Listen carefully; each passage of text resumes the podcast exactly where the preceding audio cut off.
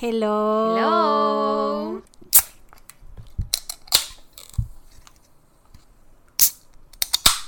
Hoy estamos de fiesta. Celebrate. No, no, no. Este. ¿Cómo es? Bienvenidos un episodio más a su podcast. Se quedó bufereando.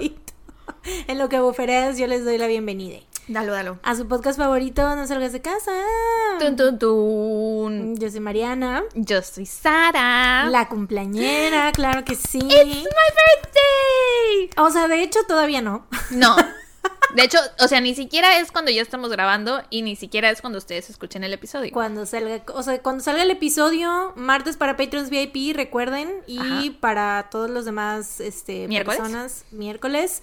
Y es este viernes el cumpleaños Así de Sara, es. pero como se va a celebrar a la CDMX. Me voy a la gran ciudad, a la metrópolis. Ship en la gran ciudad.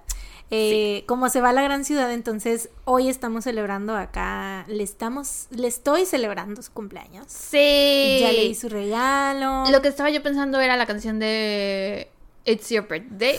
Pero me tardé un chorro, güey, porque empecé con el de después. Eh, Sí, In the Club. na, na, na, na. Empecé de, de adelante para atrás, de atrás Mm. para adelante.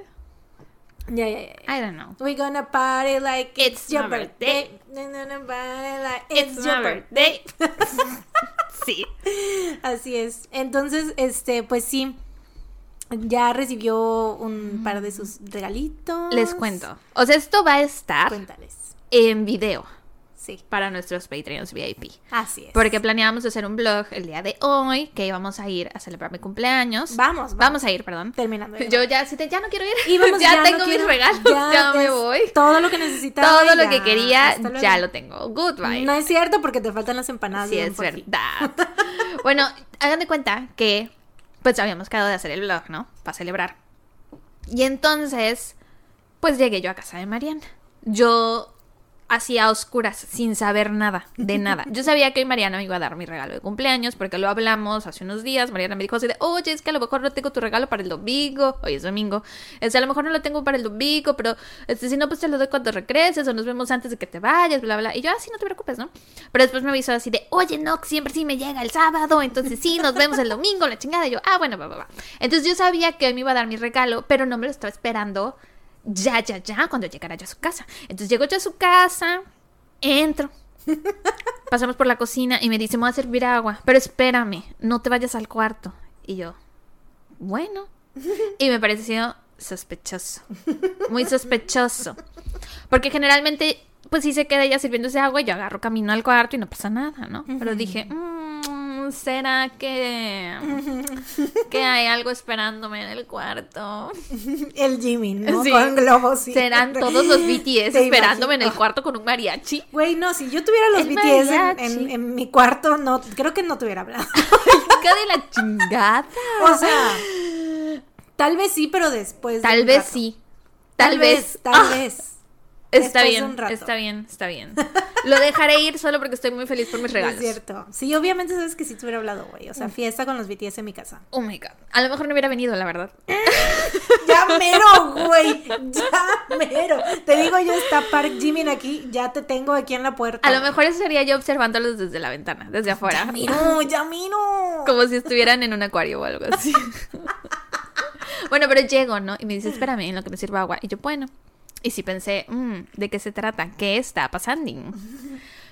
Y después sacó unas Vicky Chamois de- del refri, que fue lo que escucharon cuando empezamos el episodio. Abrimos unas Vicky Chamois. Y yo dije, ah, bueno, esto es, this is my surprise, this is my happy birthday.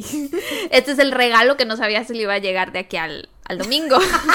Claro. es que ya ven que luego es bien difícil encontrar Es Vicky que Chamois. Luego hay escasez de Vicky Chamois. Y ya saben. Las tuve que pedir desde la fábrica de Victoria. Ya tienes el contacto. Sí, ya. Ya casi que nos patrocinan. Obvio, Ay, ya ojalá. estamos en pláticas. Bueno, y entonces ya me da la Vicky Chamoy y yo, ah, pues esto era, ¿no? Ya caminamos al cuarto, shalá, shalá, yo adelante de ella y tras, que, que abro la puerta y que veo los regalos. Se Y- tardó como unos segundos. Sí, la ¿no? verdad, En- o sea, recuerden que es un largo camino en lo que llega a mi cerebro. o sea, de mis oídos, Primero de mis notó, ojos. primero notó una mantita nueva que tengo Ajá. que me regaló mi mami, por cierto. Estaba gracias, más, es que está al pie de la cama. Los regalos estaban a la cabeza de la cama. Notó primero la mantita y fue como que se quedó viendo la mantita y ya luego volteó y ¡ay, mis regalos! Sí. Y me puse muy contenta. Pero pues ya los podrán ver ahí en el, en el Patreon VIP. Fueron tres cosas. No les voy a decir qué es para que vayan a verlo.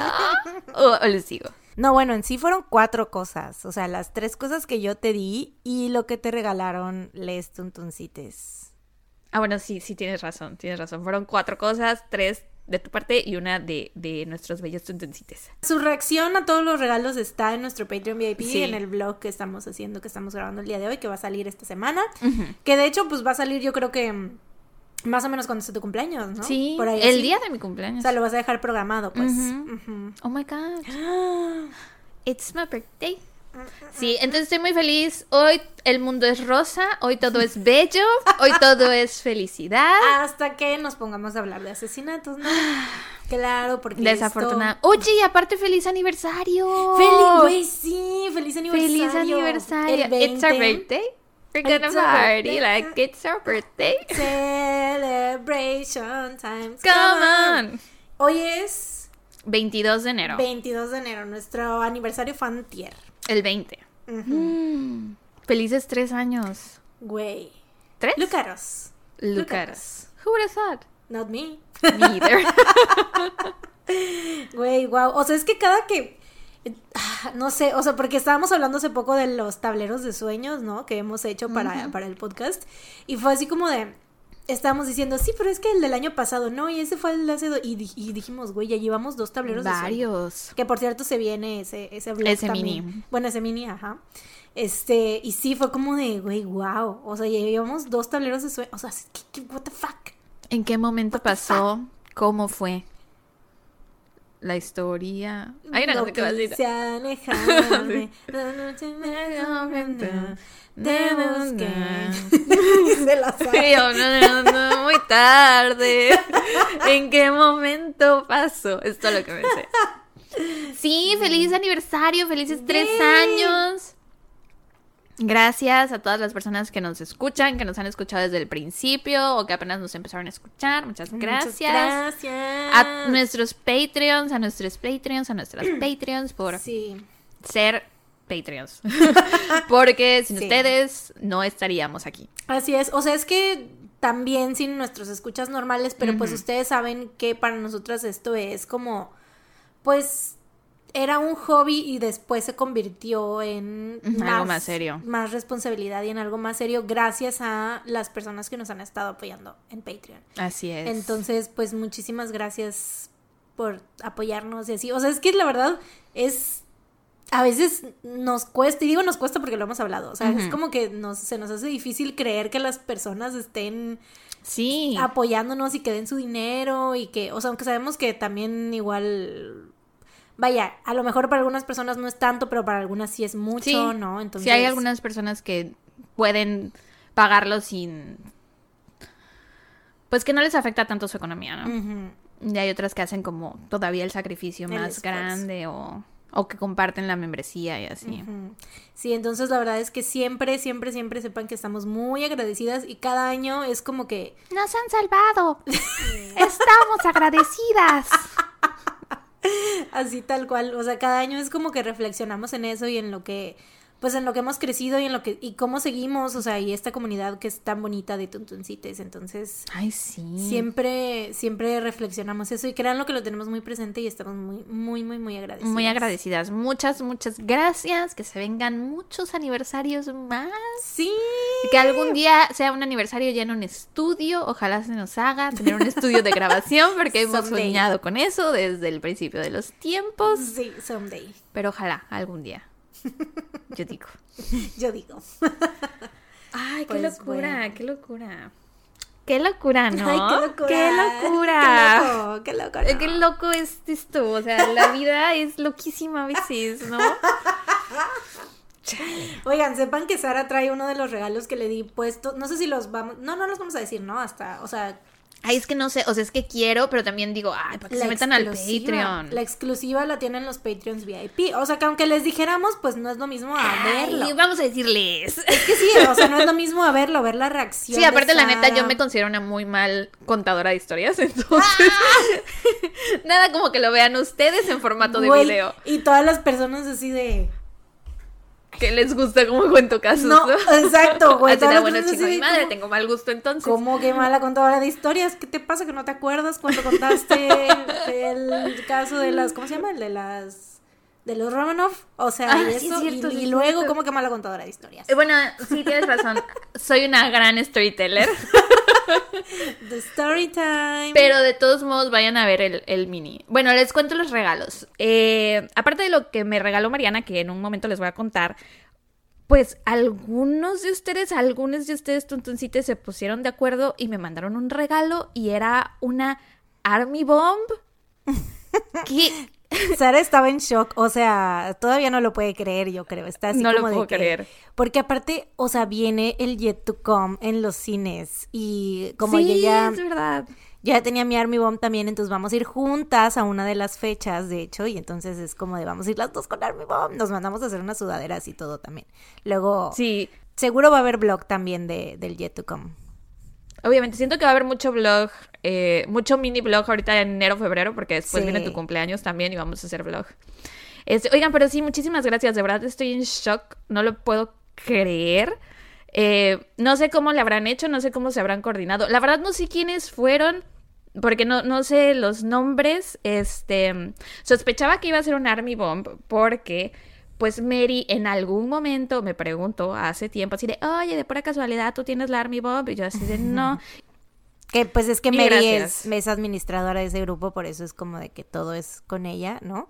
Y pues también administra la página de, de memes slash tuntuncites, entonces, en Instagram, entonces pues sí, por eso Sí. la referenciamos mucho. Sí, y creo que aparte de Mary también es este administradora de esta Sophie. Ah, pues creo que la, Ah, la Santa Trinidad, Sophie y, Y, a- y, y Ana. Poncana. Poncana, sí. Este, entonces sí, muchísimas, muchísimas, muchísimas gracias. No lo puedo creer. Este, y pues ya. Sara está, o sea, el video es priceless, en serio, es, o sea, la reacción de Sara fue muy, muy chistosa. O sea, es que sospechaba que iba a hacer eso porque Mary me había dicho así, oye, de casualidad, tú tienes un Army Bomb. y yo así de, no. Y me preguntó otras cosas sospechosas, así como de, ¿y cuál es tu flor favorita? ¿Y de qué sabor te gusta el pastel? Y yo así de, yo así de, ¿a qué quieres llegar con todo esto? Y me dijo, me dio a entender así de, bueno, es que ya se acerca tu cumpleaños, ¿no? Pero ni por aquí me imaginé que se estuvieran organizando. Entonces, sí, muchas gracias a quienes hayan cooperado, a quienes hayan estado. Supongo que fueron las personas del, Del grupo de WhatsApp. probablemente. Llego, entro al cuarto de Mariana y veo una caja grande con un moño rosa muy bonito. Y aparte la caja dice, eres una persona... Ah, no, para una persona maravillosa. Mariana la mandó a hacer tal cual así, con esas palabras que me quedaban Eran a mí. que habían en- Obviamente eran las palabras Güey, era la ideales única- para mí. Era la única caja que no decía, felicidades mi amor, I love you. ¿Y no me compraste la de felicidades, mi amor? I love you. Güey, es que todas tenían cosas muy de mensajes de, de pareja, güey. Mm. O sea, decía de que para mi gorda, para mi gordo, y yo así de what the fuck. Y si nos no. empezamos a decir así de, oye, gorda, oye, gordita, Oye, mi amor, oye, mi amor, oye, gorda. ya para podernos dar esa clase de regalos. Sí, Para que no tengas que, partirte la cholla encontrando esa caja. No, pero sí había más, pero esa fue la que me pareció más bonita y más como... Sí, es el primer año que Mariana me da un regalo en una caja. Nunca había pasado esto. Ya estamos contemplando que esa caja Se reutilice. se reutilice y venga, sea la caja en la que nos vamos a dar nuestros regalos de aquí hasta que la caja soporte. Hasta que se rompa. Porque Se sí está, o deshaga. sea, está grande y bonito, o sea, le caben cosas, pues. Sí, sí, sí. Y está bonita. It's very pretty. Bueno, entonces vi la caja grandecita, con el moño rosa muy bonito y aparte una bolsita rosa. Entonces me dijo Mariana, la caja es mía y la bolsa es de parte de los tuntuncites. Y yo, ¿qué? no sabía que me habían mandado algo. Y entonces abro la bolsa y veo la, la caja del Army Bomb. Por cierto, el Army Bomb venía con un pegostito, un edit de Jimin con un cartel que decía te amo. Y pues ya, oigan, la verdad es que sí estoy, me quedé muy en shock, como dice Mariana, ya lo podrán ver en el mini, me quedé muy en shock, no lo puedo creer todavía, este, pero pues sí, de verdad, muchas, muchas, muchas gracias. No me esperaba yo recibir esto el día de hoy. Sabía que Mariana me iba a dar su regalo, pero no sabía que ustedes habían planeado hacerme un regalo también y que ya lo iba yo a recibir el día de hoy. Entonces, ay, pues siento muy bonito en mi corazón. Entonces, muchas gracias. Les quiero mucho. Este, y Mariana me regaló, o sea, su regalo venía en tres pisos. Sí. Tres pisos. El piso de arriba era un Funko de Jimmy Bata.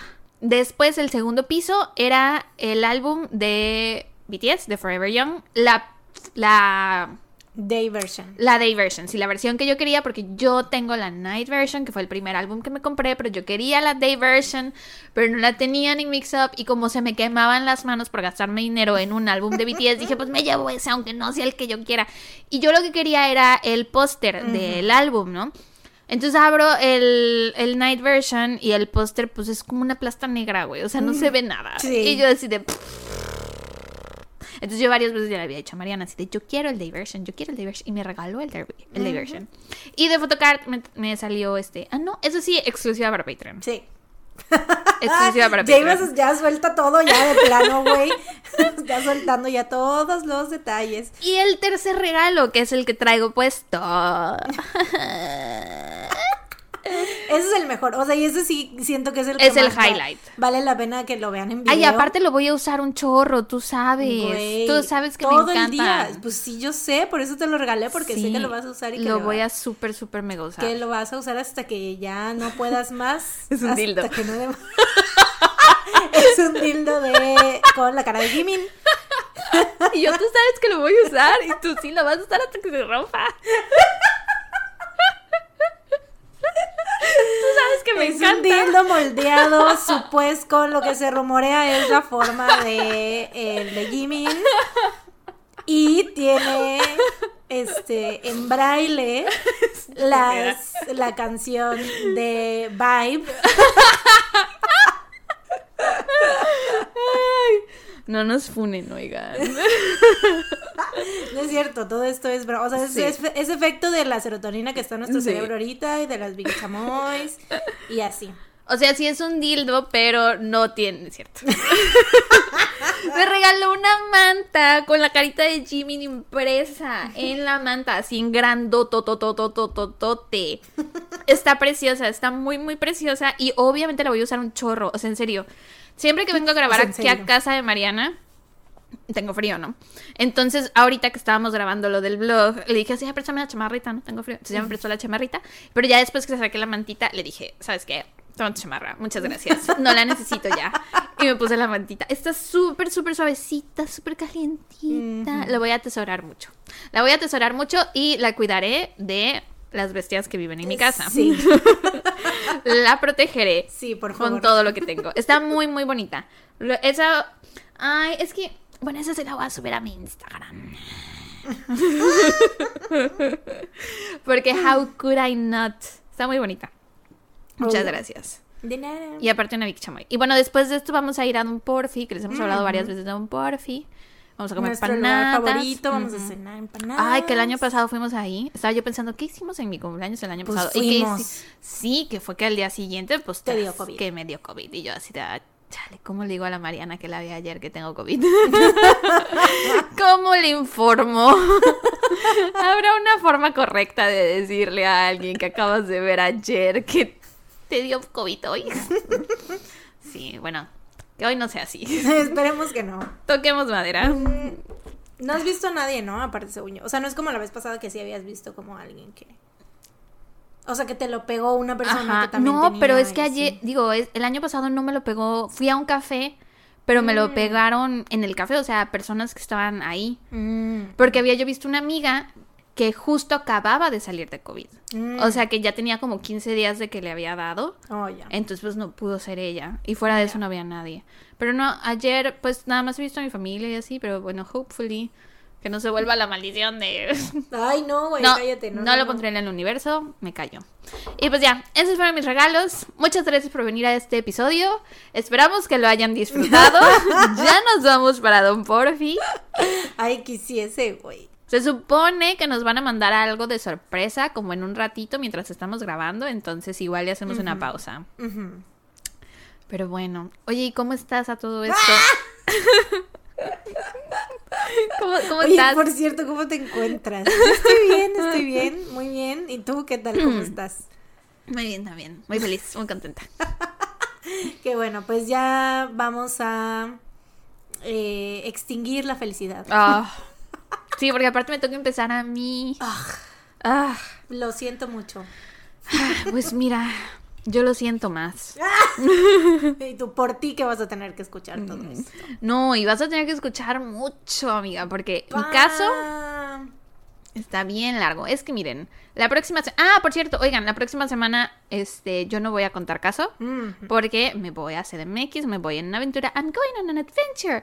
Entonces, pues me voy a tomar la semana, no voy a contarles caso. Mariana sí. Este, pero por eso quise esta semana contarles un caso que estuviera pues largo. Para que digan, ah, bueno. Para compensar. Ah, bueno, está bien. Sí. Eh, y aparte considero que está muy interesante. Haz de cuenta que lo tenía yo en mi lista, porque mi propósito este año, Sacar todos los casos que tienes en tu sí, lista. sacar todos mis casos de mi lista. Y Ay, so far, yo no puedo, yo no, ¿No? puedo porque ya ahorita ya tengo que reconsiderar todo lo que tengo en mi lista porque están muy largos los casos, güey, me abrumo o hay casos Mm. que de repente digo, ay, a ver este, voy a hacer este, voy a hacer este y busco información y ya no encuentro buenas fuentes de información, o sea, yo creo que en el momento en el que los anoté solamente fue porque vi algo en algún como un resumen chiquito o algo Ajá, así. vi algo somewhere y dije, ay, cuando investigue voy a encontrar más y no, güey. Entonces, ugh, tengo que replantear toda mi lista. Tienes que rehacerla probablemente. Ay, Dios. Pero bueno, qué bueno que tú estás. Ese es mi propósito, sí. O sea, y hasta ahora, digo, llevamos tres episodios con este.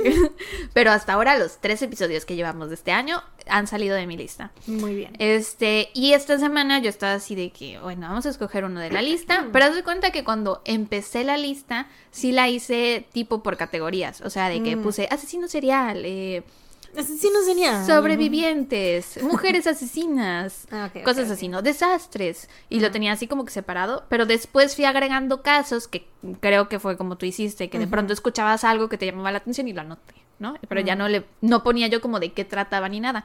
Entonces, viendo mi lista, entre esa, en, en los bonche de casos que nada más había yo anotado el nombre de la persona sin la descripción, encontré este, que está muy interesante. Es el asesinato de Kalinka Bambersky y la lucha de su padre por conseguirle justicia. Mm. Sí, muy bien interesante. Hay un documental en Netflix que salió el año pasado y hace cuenta que yo cuando estaba redactando ya, o sea, terminé de investigar, ¿no? Y dije, bueno, pues ya me voy a poner a redactar. Y en eso veo que hay un documental y dije, Mm. no puedo. Tengo que ver el documental. Entonces me eché el documental, está muy bueno. Este, y pues lo que les voy a contar, prácticamente todo sale de ese documental. Que espero que no lo hayas visto. No, te voy a decir el nombre. No, no lo he visto. No ¿Ah, lo he no? visto. Bueno, no he visto según yo. no te suena el nombre de, de ella. Ajá, no me suena su nombre, pero pues Ah, ok. vamos viendo. Bueno, Kalinka Bambersky era la hija mayor de... Ah, son franceses, ¿no? Eh, André y Daniel Bambersky. André. André.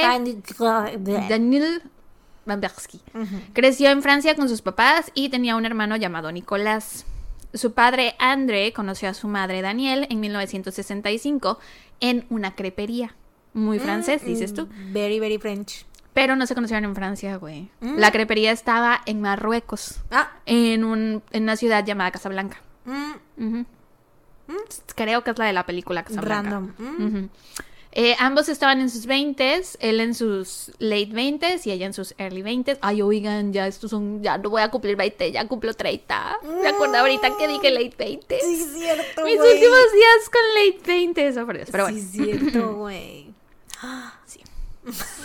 Rip tus 20. Rip mis 20, sí. Ni hablar. Bendiciones. Que en paz descansen. Eh, se casaron un año después y un año y medio más tarde tuvieron a Kalinka y después a su hermano menor Nicolás. En la década de los 70, la familia se mudó a Casablanca, Marruecos, y ahí conocieron a un cardiólogo alemán llamado Dieter Kronbach. Eh, Dieter era un señor de mucho dinero, era su vecino, él vivía con su esposa y su hija como a tres casas de distancia. Y entonces la hija de este doctor iba a la misma escuela que Kalinka y las niñas pues empezaron a ser amigas y pasaban las tardes juntas.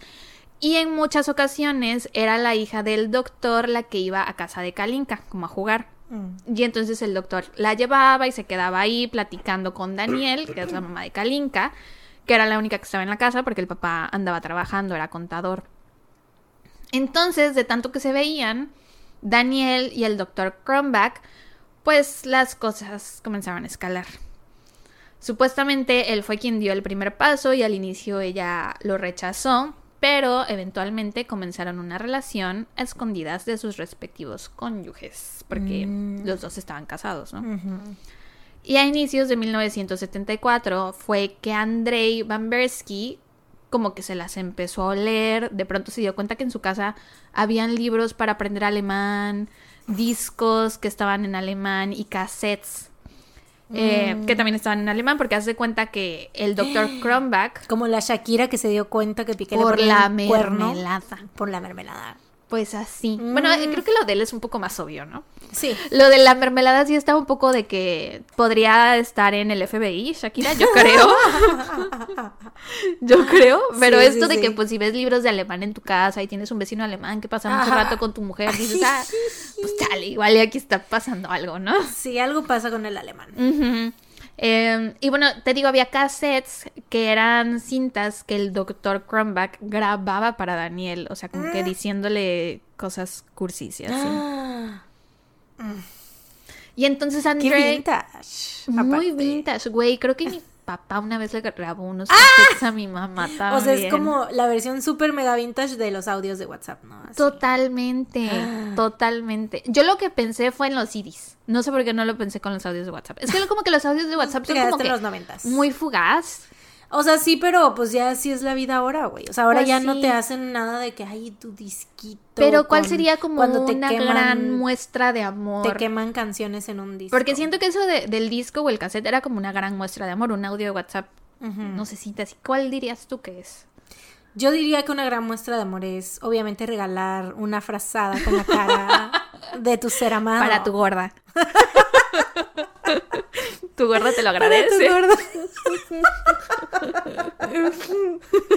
Ay, güey, no. Pero, o sea, vaya, yo diría que es como, ahorita no hay como, no, es que el romance es más... Siento yo que ahorita ya las cosas ya no son tan románticas, ya todo es muy digital. Igual y podría ser, bueno, no. O sea, románticas sí, pero más bien como ol- eso, esa sensación así como old school, Ujú. Pues ya no. Sí, de que se tomaban su tiempo aprendiendo en cómo grabar un cassette, consiguiendo la grabadora, dándose. Siento que era más rollo que. Sí, o sea, ese, ese tipo de cosas como las cartas Ajá. también, los poemas o cosas así, aunque sea gente que no escribiera poemas ni nada, pero lo intentaban, pues. O sea, era más como arte, ¿no? arte. Y ahora, mira, ya el romance, las, es, esos viejos, esas viejas costumbres se están perdiendo. Están muertas. Roma- el romance está muerto. ¿Te das cuenta cómo estamos entrando a los 30 ya? O Porque sea, tenemos una vida más una vista más negativa y cínica del amor. ¿Eso? Sí. Bueno, yo lo he tenido desde hace un par de años. O sea, pero también porque decimos de que ya no es, no son como antes. las Ah, cosas. es verdad, sí, sobre todo por eso. Sí, sí, sí. Tienes toda la razón. Y es que sí, creo que una mu- muestra de amor así como... Aún se puede hacer lo de los CDs. Y siento que se, yo consideraría más romántico un CD que un audio. Sí, claro. Porque también es como salirte de... O sea, saber que la persona se tuvo que salir de su camino para hacerlo. ¿Te imaginas un novio, güey? No Estoy puedo, güey. Estoy a punto de escribir, voy, voy a escribir una historia de Wattpad. Imagínate un novio que sepa que te gusta mucho el K-pop. ¿no? Y él graba un CD con audios o con a lo mejor incluso hasta canciones o cosas así, diciéndote cosas chidas, ¿no? Ujú. Diciéndote lo mucho que te ama. Y manda a hacer un álbum como si fuera un álbum de K-pop, güey. Mm. Y las photocards son fotos del novio. y Esto sería muy, muy bonito. ¿Verdad? Sería muy O sea, y bonito. se pudiera hacer, pero la cosa es que los hombres no son así, güey. ¿Sabes? ¿quién hizo algo así? ¿Quién? Hobby para Jimmy. ¡Ah! Con su, con su canción de Promise le hizo un álbumcito. ¡Ah! No sé si le metió photocards, pero sí le puso como el booklet y así, le escribió cosas bonitas, güey. Y de canción le puso pues Promise. Y armó el CD, güey, sí. Güey, mi corazón, no puedo. Ya sé. Poquito, güey. Es que esos, esos hombres neta sí parecen escritos por mujeres. They güey. are. Los BTS sí están escritos por, por viejas, güey. La neta, sí. Pero bueno. Bueno, la cosa es que Andre encuentra todo esto en su casa, ¿no? Y ya como que pone dos más dos y le da cuatro y se queda así de qué pedo. Y confronta a Daniel y le pregunta así de... Suma dos más dos y le da alemán. ¿Cómo se dice dos en alemán? Suma nine, my nine. Nine, nine, nine. Este, y le pregunta así de, oye, ¿qué onda? ¿Qué está pasando? ¿Lo amas? Y ella le dijo que no, que nada que ver, que es que ese tipo no la dejaba en paz y la chingada. Y Andrei le cree y la perdona. Pero le dice así de, bueno, o sea, si vamos a intentar que nuestro matrimonio funcione, pues nos tenemos que mudar, no podemos seguir viviendo a tres casas de este tipo, ¿no? Y es así que toda la familia se muda a Toulouse, en Francia. Mm. Toulouse. Toulouse. Güey, aparte de esta historia, o sea, paréntesis. Se mudan y el alemán aparece, ¿no? A la semana, así de. Ay, amiga, tienes boca de profeta porque eso es lo que va a pasar. ¡Ah! Sí. Pero lo que te iba a decir es que, este, pues esto fue muy cerca de, o sea, no tan cerca, pero en 1974 no habían pasado tantísimo tiempo de la Segunda Guerra Mundial como ha Mm. pasado ahorita, ¿no? Y la familia de Andrei era, era polaca.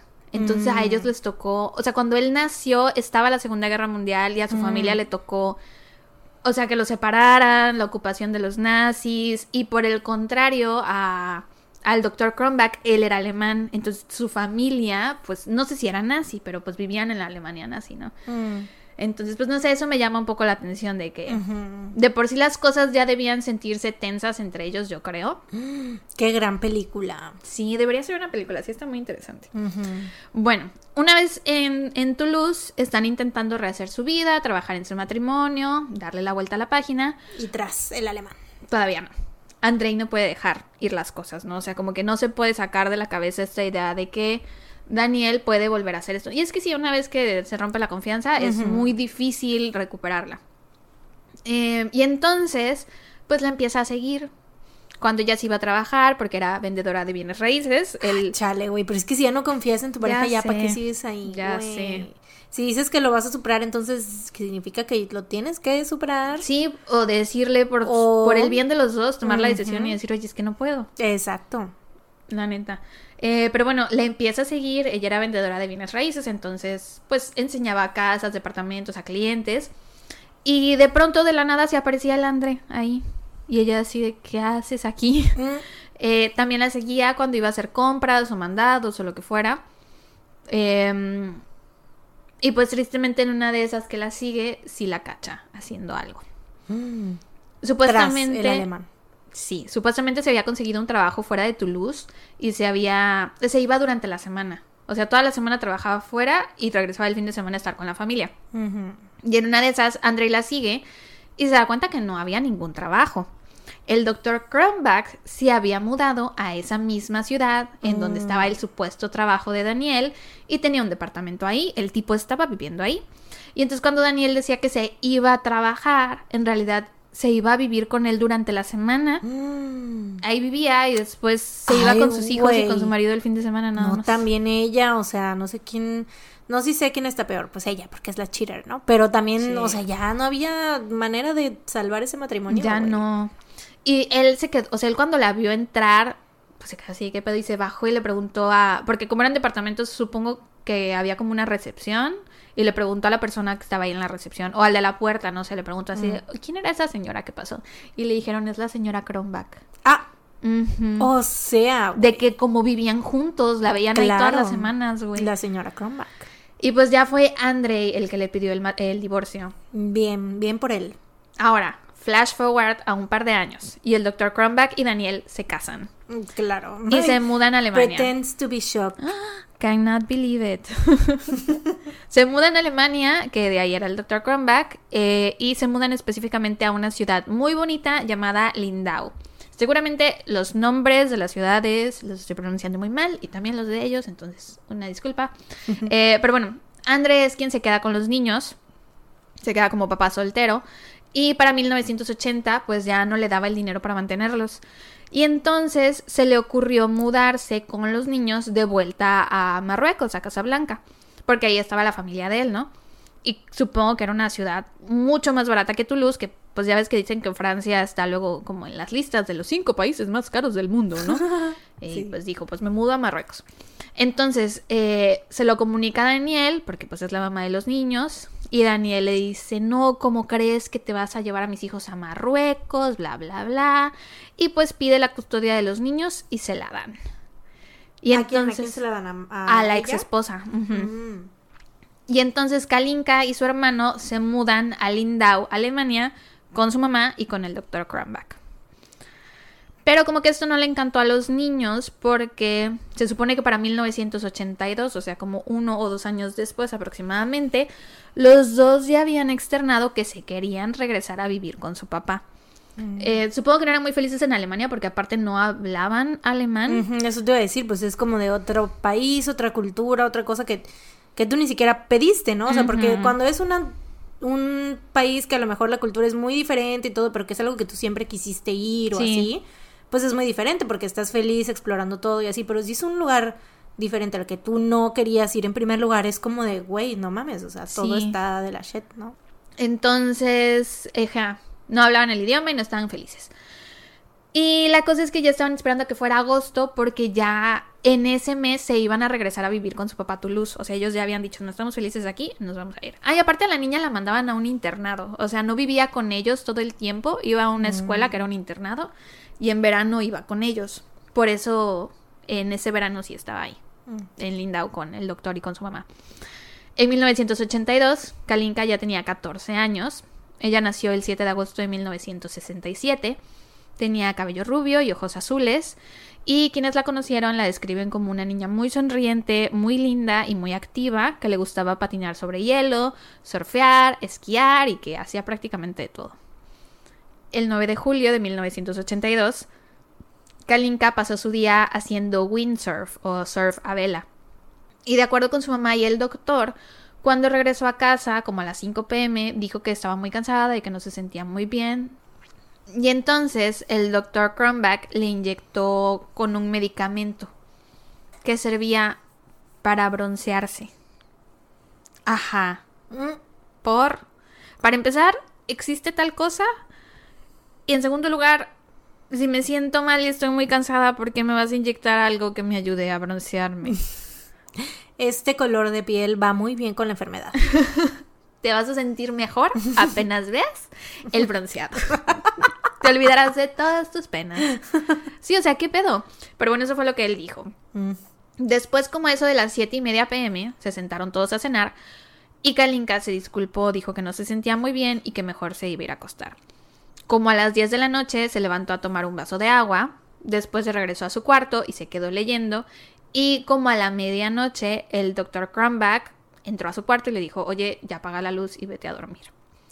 Todo esto es lo que él contó. A la mañana siguiente, poco antes de las 10, el doctor Cronbach va a despertar a Kalinka. Todos dormían, todos los cuartos estaban en la planta alta y el cuarto de ella era el único que estaba abajo.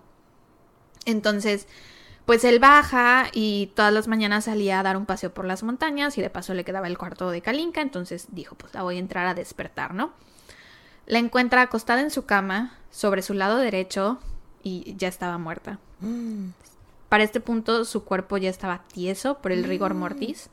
O sea que mínimo llevaba, Tenía horas ya. sí, de 3 a 6 horas muerta. A pesar de esto, o sea que claramente estaba muerta desde hace horas, él era médico, él era cardiólogo, lo sabía, Cronbach intentó revivirla. O al menos eso fue lo que le dijo a los médicos forenses. Les dijo que le aplicó una inyección al corazón de Coramin, que es un estimulante del sistema nervioso central, y dos dosis de otros dos estimulantes, Novodifal e Isoptin. Eso se los inyectó en las piernas. Pero nada de esto sirvió, ya era demasiado tarde. Como a las diez y media de la mañana, Andrei Bambersky recibe una llamada de su ex esposa, en donde ella le da la noticia sobre la muerte de su hija. él dice que en ese momento se quedó en shock, o sea que no lo podía creer porque Kalinka, aparte de ser muy joven, era una niña muy, muy sana y muy atlética que no tenía antecedentes médicos, problemas de salud, nada. Y entonces le pregunta a Daniela así de, oye, ¿qué pasó? O sea, ¿cómo fue? Y con la voz entrecortada, ella le dice que el doctor Cronbach tenía dos teorías. La primera era que, como había pasado todo el día haciendo windsurf, pudo haber sido un golpe de calor provocado por tanta exposición al sol. Y la otra teoría era que pudo haber muerto a causa de los efectos retardados de un accidente automovilístico. Pero esto había sido hace muchos años, en 1974, cuando todavía vivían en Marruecos. Sí, la familia estuvo en un choque y Kalinka sufrió una contusión en ese entonces. Y esta teoría es una muy, muy, muy, muy poco probable. Pero sí puede pasar. O sea, sí puede pasar que por un golpe que te diste en la cabeza hace muchos años, te agarre una convulsión de pronto y te mueras. Mm. Según que sí puede pasar. Van Bersky vuela a Alemania para ver el cuerpo de su hija y pues obviamente también ve a su hijo Nicolás, que tenía 11 años en ese entonces, y el niño le dice a su papá que el día anterior todo había estado normal, que él no había escuchado a Kalinka ni una sola vez decir que se sintiera mal o que estuviera cansada o quejarse de algo, que o sea que ella estaba muy bien. Se le hace la autopsia y se determina que su hora de muerte había sido entre las 3 y 4 de la mañana. Después todos viajan a Francia, a un pequeño distrito de Toulouse llamado Pechbusque, Estoy pronunciándole súper mal. Seguramente no se pronuncia así. Ha de ser. Ni, ni lo voy a intentar. Pechbus, ¿qué será? Eh, ahí fue el funeral. Y pues hasta ese momento todo parecía ser muy normal, ¿no? Mm. El doctor Cronbach y Daniel se veían muy afligidos y lloraban. Y pues André también. Eh, y bueno, André le pide a Daniel que por favor le mandara una copia del informe de la autopsia de su hija. Porque pues quería saber más sobre cómo había muerto los Cronbachs se regresan a Alemania y pasan como dos semanas y Andrei no recibía aún el informe de la autopsia. Y entonces le llama a Daniel y le dice así de, oye, ¿qué onda? Estoy esperando el informe, ¿cuándo piensas mandármelo? Y cuando ya por fin lo recibe después de muchos, muchos días, pues obviamente le llega en alemán, ¿no? Porque la, autopsia se hizo en Alemania. Y pues él no entendía ni vergas. Entonces lo manda a traducir a francés y ya hasta principios de octubre, o sea, ya habían pasado tres meses. A la madre, güey. Van Bersky por fin recibe una copia traducida del informe de la autopsia de Kalinka. Lo empieza a leer y ve que se había encontrado comida sin digerir en su estómago, lo cual indicaría que murió poco después de comer.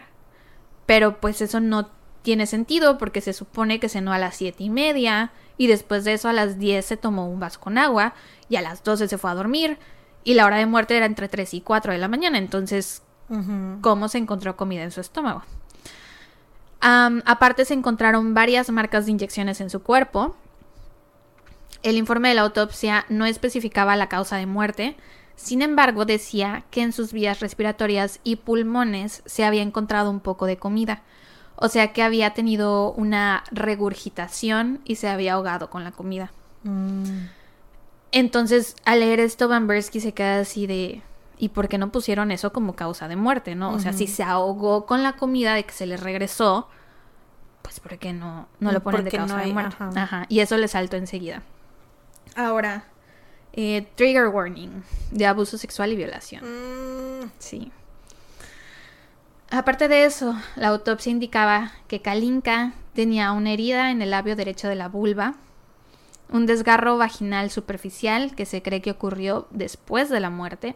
Mm. Tenía varias manchas de sangre fresca alrededor de los genitales y se encontró una sustancia viscosa y blancuzca dentro de la vagina. Ay, no. Pero la autopsia no decía nada de que hubiera sufrido algún tipo de, de violación o abuso sexual. Güey, o sea, ¿cómo no? Ah, ah Sí, o sea, está más obvio que nada. Y como que sustancia viscosa y blancuzca, o sea, es como de, güey, díganlo como es, semen. ¿Qué otra cosa podría ser, exacto? O sea. Después de leer esto, pues se queda así de, porque nadie me había dicho nada. O sea, ya habían pasado tres meses desde la muerte de Kalinka y pues uno creería que esta es la clase de información que se le da al papá de la víctima, ¿no? O sea, claramente ahí hubo algo, no fueron causas naturales, no se murió así nomás porque sí.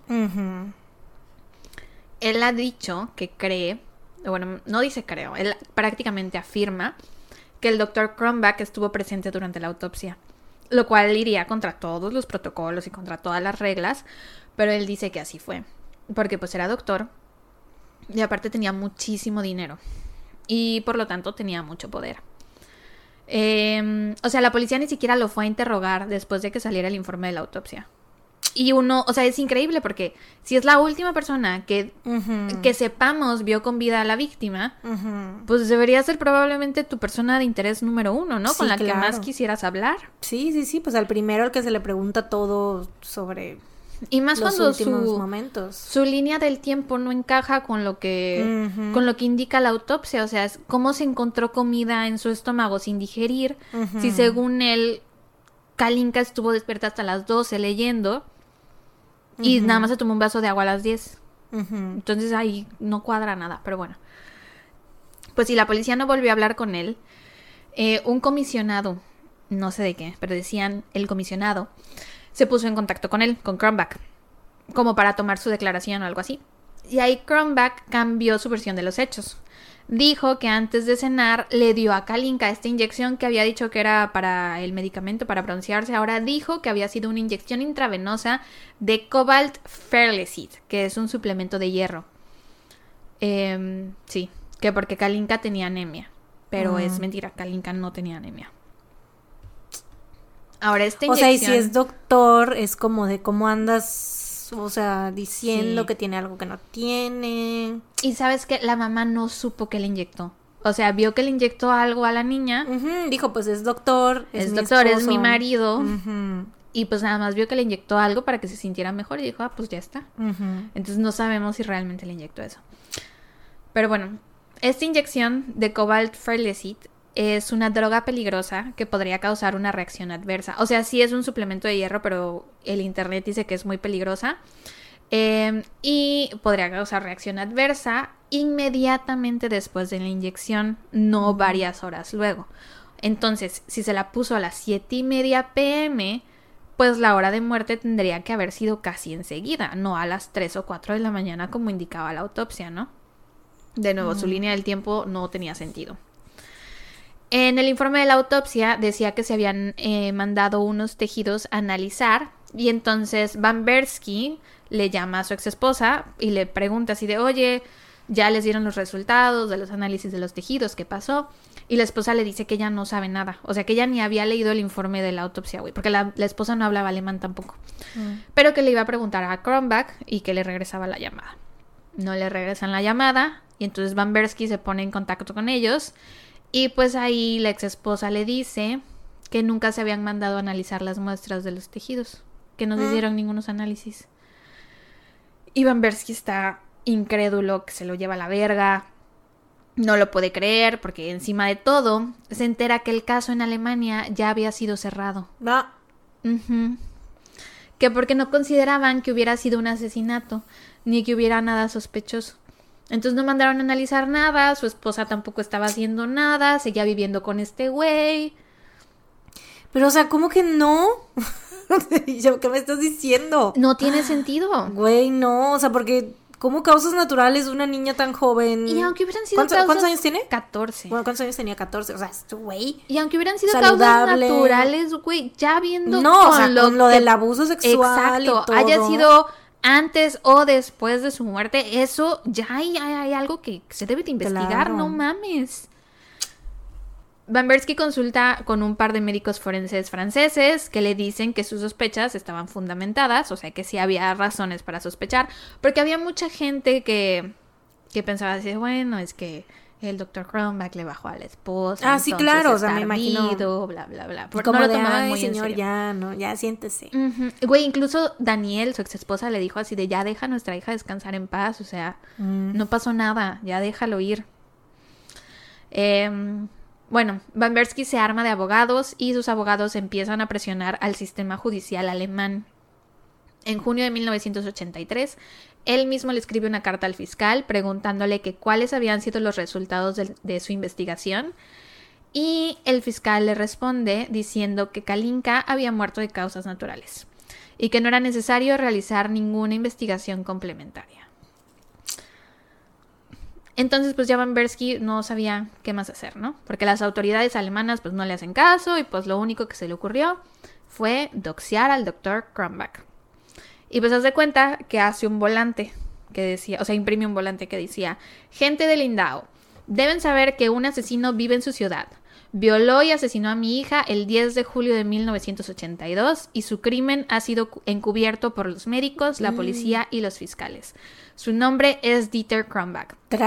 Por favor, ayúdame a obtener justicia. Ah. Imprime eso, güey, le saca un chingo de copias y se va a Lindau durante el Oktoberfest, que es la fiesta más grande de Alemania, donde más gente se congrega ahí. Y pues está entrega y entrega estos volantes. Güey. Y al final entrega como dos mil copias. A la bestia. O sea, de plano se fue con todo, güey. Pues es que ya no O sabía sea, qué más hacer, güey. Sí, claro, güey. Dijera la New York te topaste con el muro de Berlín. o sea, neta, sí se le fue con todo, ¿eh? O sea, sí lo le puso, o sea, no, sin miedo, Su nombre completo, güey. Así, o sea, Y al fiscal, y a los médicos, y al sistema judicial, y a todos. Sí, güey. No se lo mandó a decir. Pero bueno, entrega estas copias y entonces la policía lo detiene. Ah, Y lo arrestan por difamar al Dr. Kronbach. no, uy, no. y por dañar la reputación del fiscal. Mm. Y le ponen una multa de mil dólares que supuestamente le tenía que pagar al Dr. Kronbach, que nunca le pagó. Mm, Pues no, claro. Y le dijeron que si seguía haciendo eso, pues que lo iban a meter a prisión. Que güey, también qué poca madre. Neta pinche Kronbach, hijo de la verga. O sea, porque siento, pienso yo, ¿no? Y poniéndome en un escenario en donde Kronbach es inocente y Van Bersky lo está acusando falsamente, ¿no? Pero es el papá de la niña que se murió en tu casa, que fue como tu hija, se supone. Siento que en lugar de hacer eso, pues vas y hablas con él y le dices, Claro. oye, güey, bájale de huevos, ¿no? O si le dices a la policía, pero no presentas cargos, o sea, solo para... Claro. Qué ganas de joderlo también y de hacer que, que le pongan una multa. Sí, güey. Pero bueno, Van Bersky Eso habla también de su carácter como es- era persona. una verga de persona. No, estaba ¿Eh? de la verga. No, no, no, estaba de la verga. Era una mierda de persona. Es que sí, o sea, es que la palabra verga tiene las connotaciones, Sí. o sea, hay que tener cuidado cuando puedes decir eres la verga y eres de la verga. Ajá, era de la verga. Era de la verga. Ay. ¡Ay! Es eso. ¿Es eso? ¿Te están hablando? No, pero pues son 4.56, debe ser eso. Son las 5 en punto. Son las 5 en punto, sí. A ver, pues vamos a Oigan, pues una pausa comercial. pausa comercial. Y volvimos. And we're back. Casi media hora de... No, media hora Su exactamente puta después. madre, güey. O sea, es que no saben todo lo que pasó. Cuéntales. Nos trajeron unos pastelitos por nuestro aniversario. No, we could not believe it.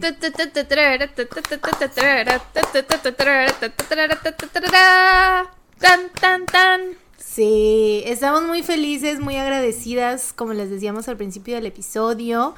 Nos mandaron pastelitos, nuestros tuntuncites. Sí. De tercer aniversario nos mandaron un pastel a mí y uno a Sara. Un pastel a cada una. Y que yo no sé qué voy a hacer con tanto chingado pastel, güey. Literalmente el rey me va a decir Comer. Bruce, Bruce, Bruce, Bruce. Este, el mío es de Red Velvet. No sé cómo, o sea, no sé por qué. ¿Quién les dijo? Es lo que no tengo idea. O sea, es que según yo sí. Sí se mencionó en algún episodio. Creo que en, En el de tu momento. cumpleaños. Ya, porque ya habíamos hablado esto Sí, del- es de, que te gusta mucho el pastel Red Velvet. Sí, o en algún mini o algo así. Es mi fab. Estoy No- segura que- Sí, sí, sí. El mío, muy deliciosísimos, ya los probamos, Sí. obviamente. El mío es de Red Velvet, tenía también relleno como de mermeladita, Ujú. así bien rico. El de Sara vegano, obvio, Ajá. cuéntales. Es de choco vainilla con crema de cacahuate y trae. Bueno, según yo, eso así me sabe. Digo, no sé, no es tan obvio como el de Red Velvet, porque el de Red Velvet los cortas y es, Es rojo, rojo. ¿no? Entonces es obvio. Este, pero según yo, el mío es de choco vainilla con crema de cacahuate y chispas de chocolate. Estamos muy agradecidas. Sí. Están muy bonitos, muy ricos. Aparte, me pregunto. si los colores de la decoración, si lo hicieron así, o sea, si lo pensaron así, ay, pues es que a Mariana le gusta el lila y a Sara le gusta el rosa, entonces hagámoslo así. ¿Habrá sido así? ¿O se lo dijeron, esos colores se ven bonitos, que sea así? ¿Quién sabe? Me pregunto. O sea, si tu color favorito hubiera sido el morado y el mío el amarillo, ¿lo hubieran hecho morado con amarillo? ¿Quién sabe? Yo creo, tal vez, puede ser. ¿Quién sabe? Pero oigan, muchas, muchas gracias. Gracias a mi prima Monse que estuvo detrás de la operación y a mis hermanas que no escuchan este podcast pero que estuvieron detrás de la operación. Muchas gracias. Lore y la Bessie, muchas gracias. Sí, valen mil todos. Muchas, muchas gracias. Están muy ricos. Tenemos pastel. Ya no me voy a preocupar por hacerme desayunos y cenas estos días, güey, porque ya tengo. Ya sé. Eh, todo el todo el año verdaderamente yo ya tengo mi postre. Se puede congelar. ¿Sí? Puedes congelar la mitad. Postre para todo el año. ya tengo. Ya tengo mi pastel de cumpleaños. O sea, ese pastel lo voy a usar como pastel de cumpleaños. La parte que le cortaste, se la completamos con un pedacito del mío. y ya. Y lo volvemos así como si fuera desde el principio. Ándale, sí, sí. Nuevo. wow. Pero bueno, pues ya después de esta pausa comercial que ni siquiera fue a mitad del episodio, fue a mitad del caso de Sara. Sí. una disculpa. Una, disculpa. bueno, para ustedes fue súper rápido. Para Mariana y para mí ha pasado media hora. ha pasado un chingo de rato. Pero bueno. Ok, bueno, de vuelta al caso. ¿Te acuerdas qué fue lo último que te dije? ah, claro, que doxió al doctor. Ajá, sí. Y que lo arrestaron. Ajá. Lo quemó, lo quemó. Sí, lo arrestaron y lo amenazaron con que lo iban a meter a la cárcel, ¿no?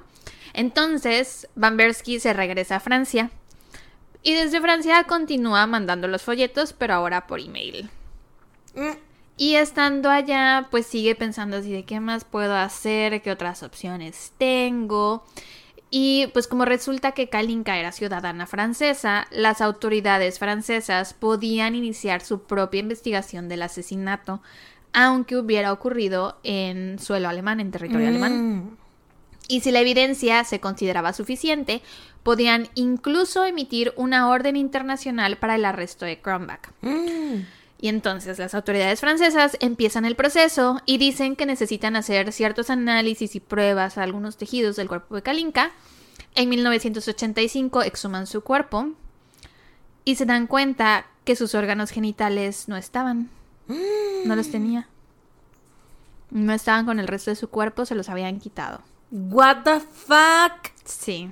Y entonces se ponen en contacto con las autoridades alemanas y les preguntan así de, oigan, ¿qué pasó? O sea, falta aquí algo del cuerpo de la niña.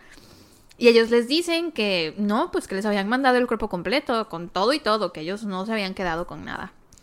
Así que nunca se pudo determinar con certeza si Kronbach había violado a Kalinka antes de su muerte. Qué mamadas, güey. Estoy emputada. Ya me estoy emputando, güey. O sea, estaba yo tan feliz y me estoy emputando ahora porque ¿cómo es posible? Sí. O sea, el descaro de haberle quitado los genitales, güey. O sea, ¿qué es ese descaro? ¿Qué es esa qué, qué es eso, güey? Sí, y de aparte de decir que no, pues lo, lo, mandamos. Es que, no sé, mira, creo que a veces cuando hay casos en donde hay a lo mejor posibilidad de que haya habido abuso sexual o violación, creo que sí acostumbran remover los órganos genitales para quedárselos por si necesitan hacer análisis ah, o pruebas más adelante. Ajá, pero los guardan, o sea, tienen que saber dónde están. Y en este caso ni sabían dónde estaban y aparte decían que los habían mandado a Francia. Entonces es todo mal. Todo mal. En 1988, después de analizar muestras de pulmón, corazón, piel y otros tejidos del cuerpo de Kalinka, tres patólogos franceses concluyeron que la evidencia no permitía conocer las causas exactas de muerte. Les hacían falta muestras de sangre para poder encontrar un vínculo definitivo entre la sustancia intravenosa que el Dr. Kronbach le administró a Kalinka y su muerte, sin embargo, a pesar de esto, tenían suficiente evidencia para poder disuadir al Poder Judicial francés de la culpabilidad de Kronbach. Porque según ellos, Kalinka pues había muerto por la regurgitación de alimentos, ¿no? Que se encontraron en sus pulmones y esófago. Y esto tuvo que, hacer, que haber sido mientras ella estaba inconsciente o anestesiada o en coma o algo así. Entonces es como quién le dio de comer. Y No, no, no, no. O sea, ella comió, la anestesian o la Ah, drogan ya, ya, ya. y se le regresa la comida, Mm, Ya. Pero no puede, o sea, es como cuando se te regresa la comida no puedes hacer nada porque estás drogada y entonces te ahogas, ¿no? Eh, o sea, alguien más, o sea, ya vi, o sea, es como que él, él fue responsable de su muerte aunque no la haya asesinado como Ajá, tal. porque le administró algo que la anestesió o la drogó o algo así, ¿no? Em, y se cree que todo esto tuvo que ser de manera instantánea tras recibir la inyección de hierro en su brazo derecho.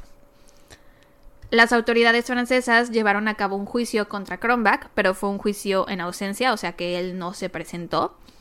Se le acusó de homicidio, no, de homicidio voluntario, diciendo que la inyección del doctor había sido mortal y que su propósito no había sido curar a Kalinka, sino matarla. Y en 1995 fue sentenciado a 15 años de prisión por causar intencionalmente daños corporales que causaron la muerte no intencional. El fiscal pidió a las autoridades alemanas que lo arrestaran, pero ellos les dijeron que no. Ah, Porque el caso ya se había cerrado en Alemania desde 1983 y los exámenes forenses pues nunca fueron concluyentes y el relato de Kronbach pues tenía, o sea, parecía plausible, entonces Es que sí, claro, para ellos es como un golpe en el ego, así de que, ah, están diciendo que ustedes hacen el mejor el trabajo que nosotros, aparte de que pues no sabemos si están ahí como que coludidos con el pinche Chromback y así, ¿no? Sí. Y también los alemanes decían, ¿no? Y aparte la propia madre de la niña defendió la inocencia de Kronbach, entonces pues no lo vamos a arrestar. Y nos vale verga lo que digan en Francia. Y pues haz de cuenta que nada de esto afectó la vida diaria de Kronbach. O sea, él continuó llevando una vida social y físicamente activa, era miembro de un club ecuestre y tenía un velero en el club náutico de Lindau y seguía teniendo dinero y seguía siendo muy rico y tenía mucho trabajo. Mientras que la vida del pobre Van Bersky pues estaba deshecha. Había invertido muchos recursos y mucho tiempo en intentar conseguir justicia para su hija y pues mucha gente se había alejado de él porque no sabían cómo estar cerca de él, ¿no? No sabían cómo apoyarlo. Para este punto, Kronbach ya se había divorciado de Daniel. Se separaron en 1989, luego de que ella se enterara que él le había sido infiel varias veces. Mm. Pero aún después del divorcio, ella siguió diciendo que Kronbach era inocente, que jamás lo vio siendo inapropiado con ninguno de sus hijos, nunca vio nada raro y creía que Van Bersky estaba haciendo todo esto por venganza por la de la infidelidad. En 1991, Kronbach se volvió a casar. Esta ya era su cuarta esposa, porque cuando conoció a Daniel en Marruecos, él estaba casado, ¿no? Esa era la segunda, Daniel la tercera, y se había vuelto a casar, ¿no? Con la cuarta. Pero se divorciaron al poco tiempo porque el tipo igual le fue infiel a ella. Ahora, nos saltamos unos años hasta 1997. El 11 de febrero de ese año, un estudiante de 16 años visitó la clínica de Kronbach en Lindau. Llegó con mucho dolor de estómago y Kronbach le dijo que necesitaba hacerle un examen endoscópico, que iba a ser un poco incómodo y molesto y que entonces mejor pues la iba a anestesiar para que no sintiera nada. Mm. La chica quedó inconsciente y cuando despertó tenía a Kronbach encima de ella totalmente desnudo. Ay, qué asco. Ah. Ella intentó moverse pero estaba completamente paralizada. Mm, El hijo de la chingada todavía la fue a dejar a casa de sus papás. mm. Y ya fue que ella, o sea, cuando ya no estuvo con el doctor, ya le dijo todo a sus papás, les contó todo y los papás la llevaron a que denunciara el ataque. Kronbach fue arrestado por drogar y violar a esta joven de 16 años y seis meses después fue declarado culpable. Y el juez le ordenó entregar su licencia médica y lo condenó a dos años en prisión. Dos Mamadas. años nada más, güey. Pero como no tenía antecedentes penales y era un miembro prestigioso de la sociedad, pues le, sus- le suspendieron la sentencia y lo dejaron en libertad. O sea, si de por sí dos años era nada, que aparte se la suspendan, güey, no chingues. Pero sí tenía prohibido volver a usar su licencia médica. Y hay una entrevista que le hizo una periodista alemana en ese entonces sobre este acontecimiento, ¿no? Y güey, él usa palabras así de que, pues sí, este, mientras la chica y yo hacíamos el amor. Mm.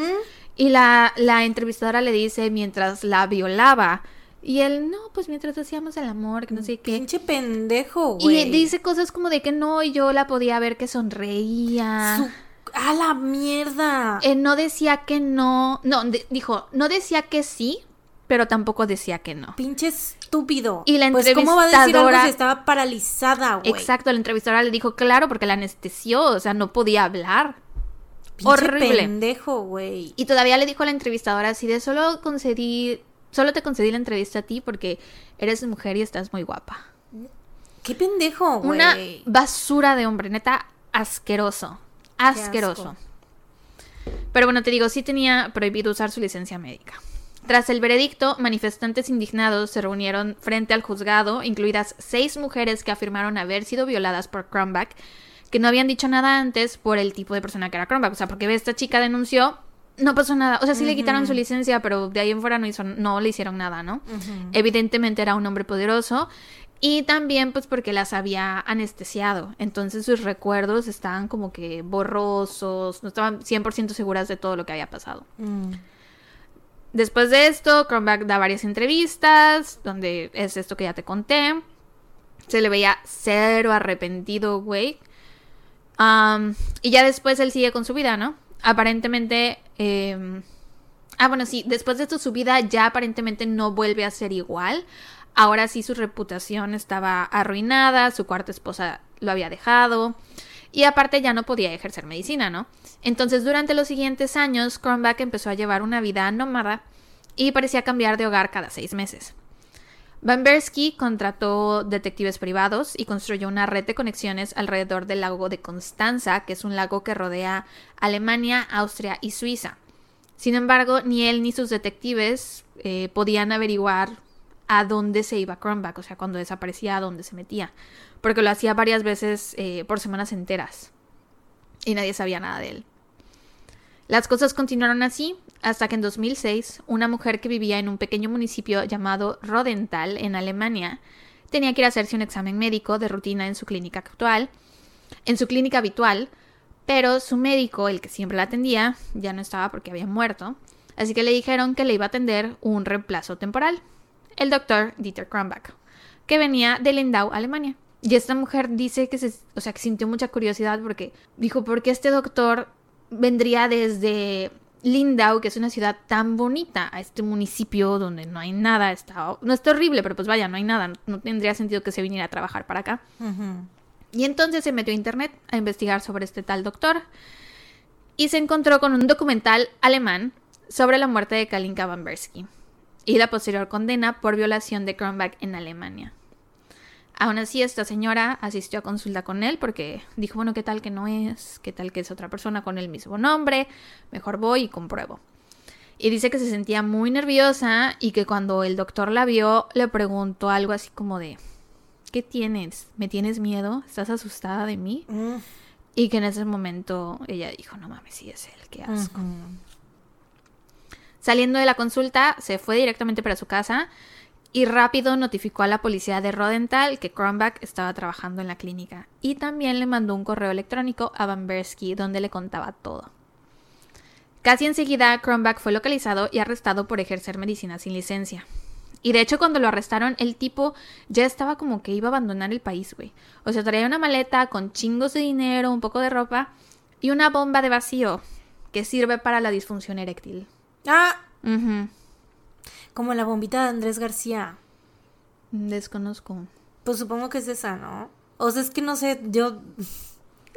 No me preguntes por qué es esto, güey. ¿Por qué sabes esto? No sé por qué es esto, güey. O sea, supongo que porque, pues no sé, mi mamá veía novelas de Andrés García en aquel entonces. No sé, güey, pero tengo muy presente que Andrés García tenía una bombita, güey. Y supongo que era ese tipo de bombita. LOL, güey. Y no sé cómo la gente sabía que Andrés García tenía esa bombita, pero somehow se supo y yo lo sé. y ahorita que dijiste eso me trajo flashbacks a la bombita de No lo puedo creer. Ya sé, güey. Pues, o sea, no es, Random. Tan, no es tan vergonzoso porque es como tomar Viagra, ¿no? Sí, claro. Entonces, pues no es tan vergonzoso pero qué chistoso. Pero creo que, ajá, o sea, la, la bombita es más. No sé, cagado. no sé, no sé cómo No, funciona, Yo tampoco verdad, sé cómo no tengo funciona. idea. Y se escucha muy noventas, ¿no? Sí, sí, sí. Dicen que era muy efectiva. Pero bueno, lo arrestan, ¿no? Con su maletín que trae la bombita esta. Una investigación policial más tarde revelaría que Cronbach eh, había encontrado empleo en secreto durante periodos de semanas o meses como médico suplente en 28 clínicas y hospitales diferentes en toda Alemania. O sea, cuando no debía de estar ejerciendo medicina, el vato ahí andaba. Resulta que tenía una copia de su certificado médico y esa era la que entregaba cuando iba a pedir trabajo. Y simplemente decía que la original pues se la habían robado y pues que Mm. no la tenía ya. Yo en la en, cada trabajo al que voy donde me pide mi acta de nacimiento que no sé dónde está, güey. ¿Y das la copia? Güey, de hecho creo que está en mi universidad de la que ya salí desde hace muchos años, güey. Tengo que ir a ver qué pedo. Vale, justo acaba de ir a recoger sus documentos de su universidad. Sí, güey, tengo que ir a ver qué pedo. Ahorita que estás diciendo esto, güey, voy a tener que agendar un día de la semana para ir. O sea, Sí, se me vino el recuerdo ahorita, güey. sí, debes ir. Em, pero bueno, fue llevado a juicio. Van Bersky se fue para Alemania, quería estar presente y se, se sentía muy feliz de que Kronbach por fin iba a enfrentar un juicio en Alemania, aunque no tuviera nada que ver con lo que le había pasado a Kalinka. Durante el juicio salió a la luz que Kronbach había seguido con las agresiones sexuales, dos de sus víctimas se presentaron a testificar y después de dos días de juicio, Kronbach fue declarado culpable y sentenciado a dos años y cuatro meses en Otra prisión. vez, no mames, güey. Pero fue dejado en libertad Ah, después de cumplir solo un año y medio de la sentencia. Güey, estoy harta.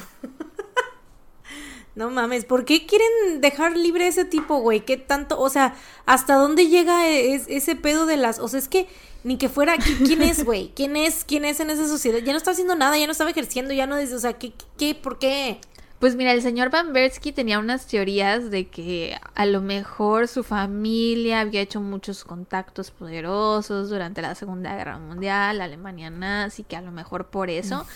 Pero pues eran teorías de él, aunque la neta es que sí es inexplicable porque que, porque la ley lo beneficiaba tanto, o sea, porque Sí, él se hacían de la vista gorda con él. Sí, o sea, ¿por qué dejaban pasar tantas cosas, güey? No ¿Qué, sé. qué mamadas? Saliendo de, de prisión, se mudó a la ciudad alemana de Skeidegg, que está muy cerquita de Lindau, y Van Bersky decidió no perderlo de vista. Viajó tres veces a Skeidegg para espiarlo, seguirlo, tomarle fotos. Que he did have eh, experiencia, Sí. ¿no? En eso, ya lo había hecho antes. con su ex esposa. Era un hombre de armas tomar, ¿se dice? ¿De qué? ¿Armas tomar? no No, no es un dicho eso, güey. Sé. Según yo es un dicho. Es una es persona de armas tomar. No sé. O sea, que toman cartas en el asunto, pues. ya entendí. Bueno, ajá, va, lo espía, le toma fotos, lo sigue. Y en una de esas ve que Cronbach había puesto su casa en venta y que se iba a mudar a finales de octubre. Y entonces le pregunta a los vecinos, ¿no? Así de, oigan, ¿y a dónde se va este vecino que está vendiendo su casa? Y los vecinos le contaron, según ellos, que Cronbach había conseguido un trabajo en África y que se estaba preparando para irse. Y al escuchar esto, Van Bersky entra en pánico porque piensa, o sea, si se va a África, pues lo voy a perder para siempre, ¿no? Ya nunca voy a lograr que pague por lo que le hizo a mi hija. Y entonces en septiembre del 2009 toma la decisión de secuestrar a Kronbach. 2009. 2009. Secuestrar a Cronbach. Secuestrar a Kronbach para llevarlo a Francia. Güey, no mames. Güey, neta, los huevos que tiene ese señor, eh. Sí. O sea, sí, he exudes big dick energy, la neta. O sea, es que es muy de que. Eh, Güey, what the fuck. O sea, no estoy muy de acuerdo con lo de que anduvo siguiendo al esposo. O sea, aunque pues, I get it, ¿no? De que me estás poniendo el cuerno, te voy a espiar. Pero, eh, güey, sí, he did, era un hombre de armas tomar. Era un hombre de armas tomar. Siento que tiene Liam Neeson Energy. Ajá, sí, sí, sí, muy Liam, Liam Neeson. Neeson en Taken Energy. Eh, sí, sí, sí, cañón es Liam Neeson, güey. En cualquier película de Liam Neeson, verdaderamente, ¿no? No. bueno, o sea, como de papá detective, ¿no? Ajá, sí, Pues porque sí en Love es. Actually no hace nada así. Bueno, pero Liam Neeson Sí, en sí, cualquiera de sus películas de acción. Es pues. verdad. Este, mm, aunque, pues Liam Neeson andaba matando a todo el mundo, ¿no? el objetivo de, de este señor, del señor Van Bersky, era llevarlo a Francia a que enfrente a la justicia, ¿no? Sí, porque Nunca- ya lo habían sentenciado ahí. Ujú, sí. O sea, era de que nada más cuestión de llevarlo ahí, así de que aquí está, arréstenlo, órenle.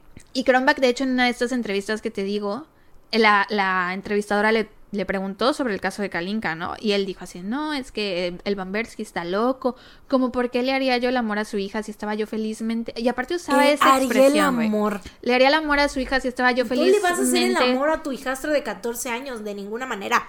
Si estaba yo felizmente casado con su mamá y su mamá estuvo conmigo todavía tiempo después de que muriera la niña, que no sé qué, que la chingada. Este, y la, la entrevistadora le dijo así, bueno, pero si sabes que en Francia tienes esta sentencia, que no sé qué. Y él dijo, sí, pero lo único que tengo que haer es pues nunca pisar Francia. No, O sea, solo tengo que no ir a Francia nunca jamás y pues no me va a pasar nada, ¿no? turns out, Así es. el señor Don Liam Neeson francés tenía otros planes. Sí, güey. Em, y para esto se fue a Austria. El señor eh, Bambersky se va a Austria, a una ciudad llamada Bregenz, que está muy cerquita de Lindau y de Skeidegg. Em, de nuevo, imprimió unos carteles con la foto de Kronbach en grande. La información sobre el caso Güey, me encanta. y hasta Me arriba encanta eso, güey, me encanta. le puso Interpol. y también eh, en el texto decía algo como de estoy buscando a alguien que me ayude a transportar a este hombre de Alemania a Francia. LOL. Güey, o sea, me imagino así como los carteles de, de Sirius Black, ¿no? Así de indeseable número uno. Have you seen this wizard?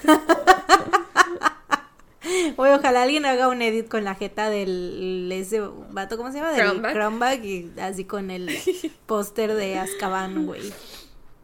Pues imprimió varios de estos, güey, y los repartió en cafés, restaurantes, hoteles, en la calle. A todo el mundo que veía se lo daba. Ay, güey, me encanta. Y entonces a principios de octubre suena el teléfono de la habitación de hotel en la que él estaba y un hombre que se identificó solo como Anton le dice que le tiene una propuesta, que él lo podía ayudar. Al día siguiente se vieron y Anton le dice al señor Bambersky, lo que te propongo es por pura compasión.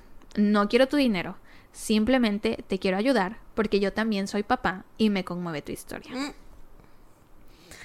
De todos modos, Bambersky como que le dice, no, pero o sea, va a costar algo, te tengo que pagar, que no sé qué. Y acordaron hablar del dinero más tarde. Anton le dijo que seguramente iban a ser como 20 mil euros para los gastos, pero que eso lo hablaban después.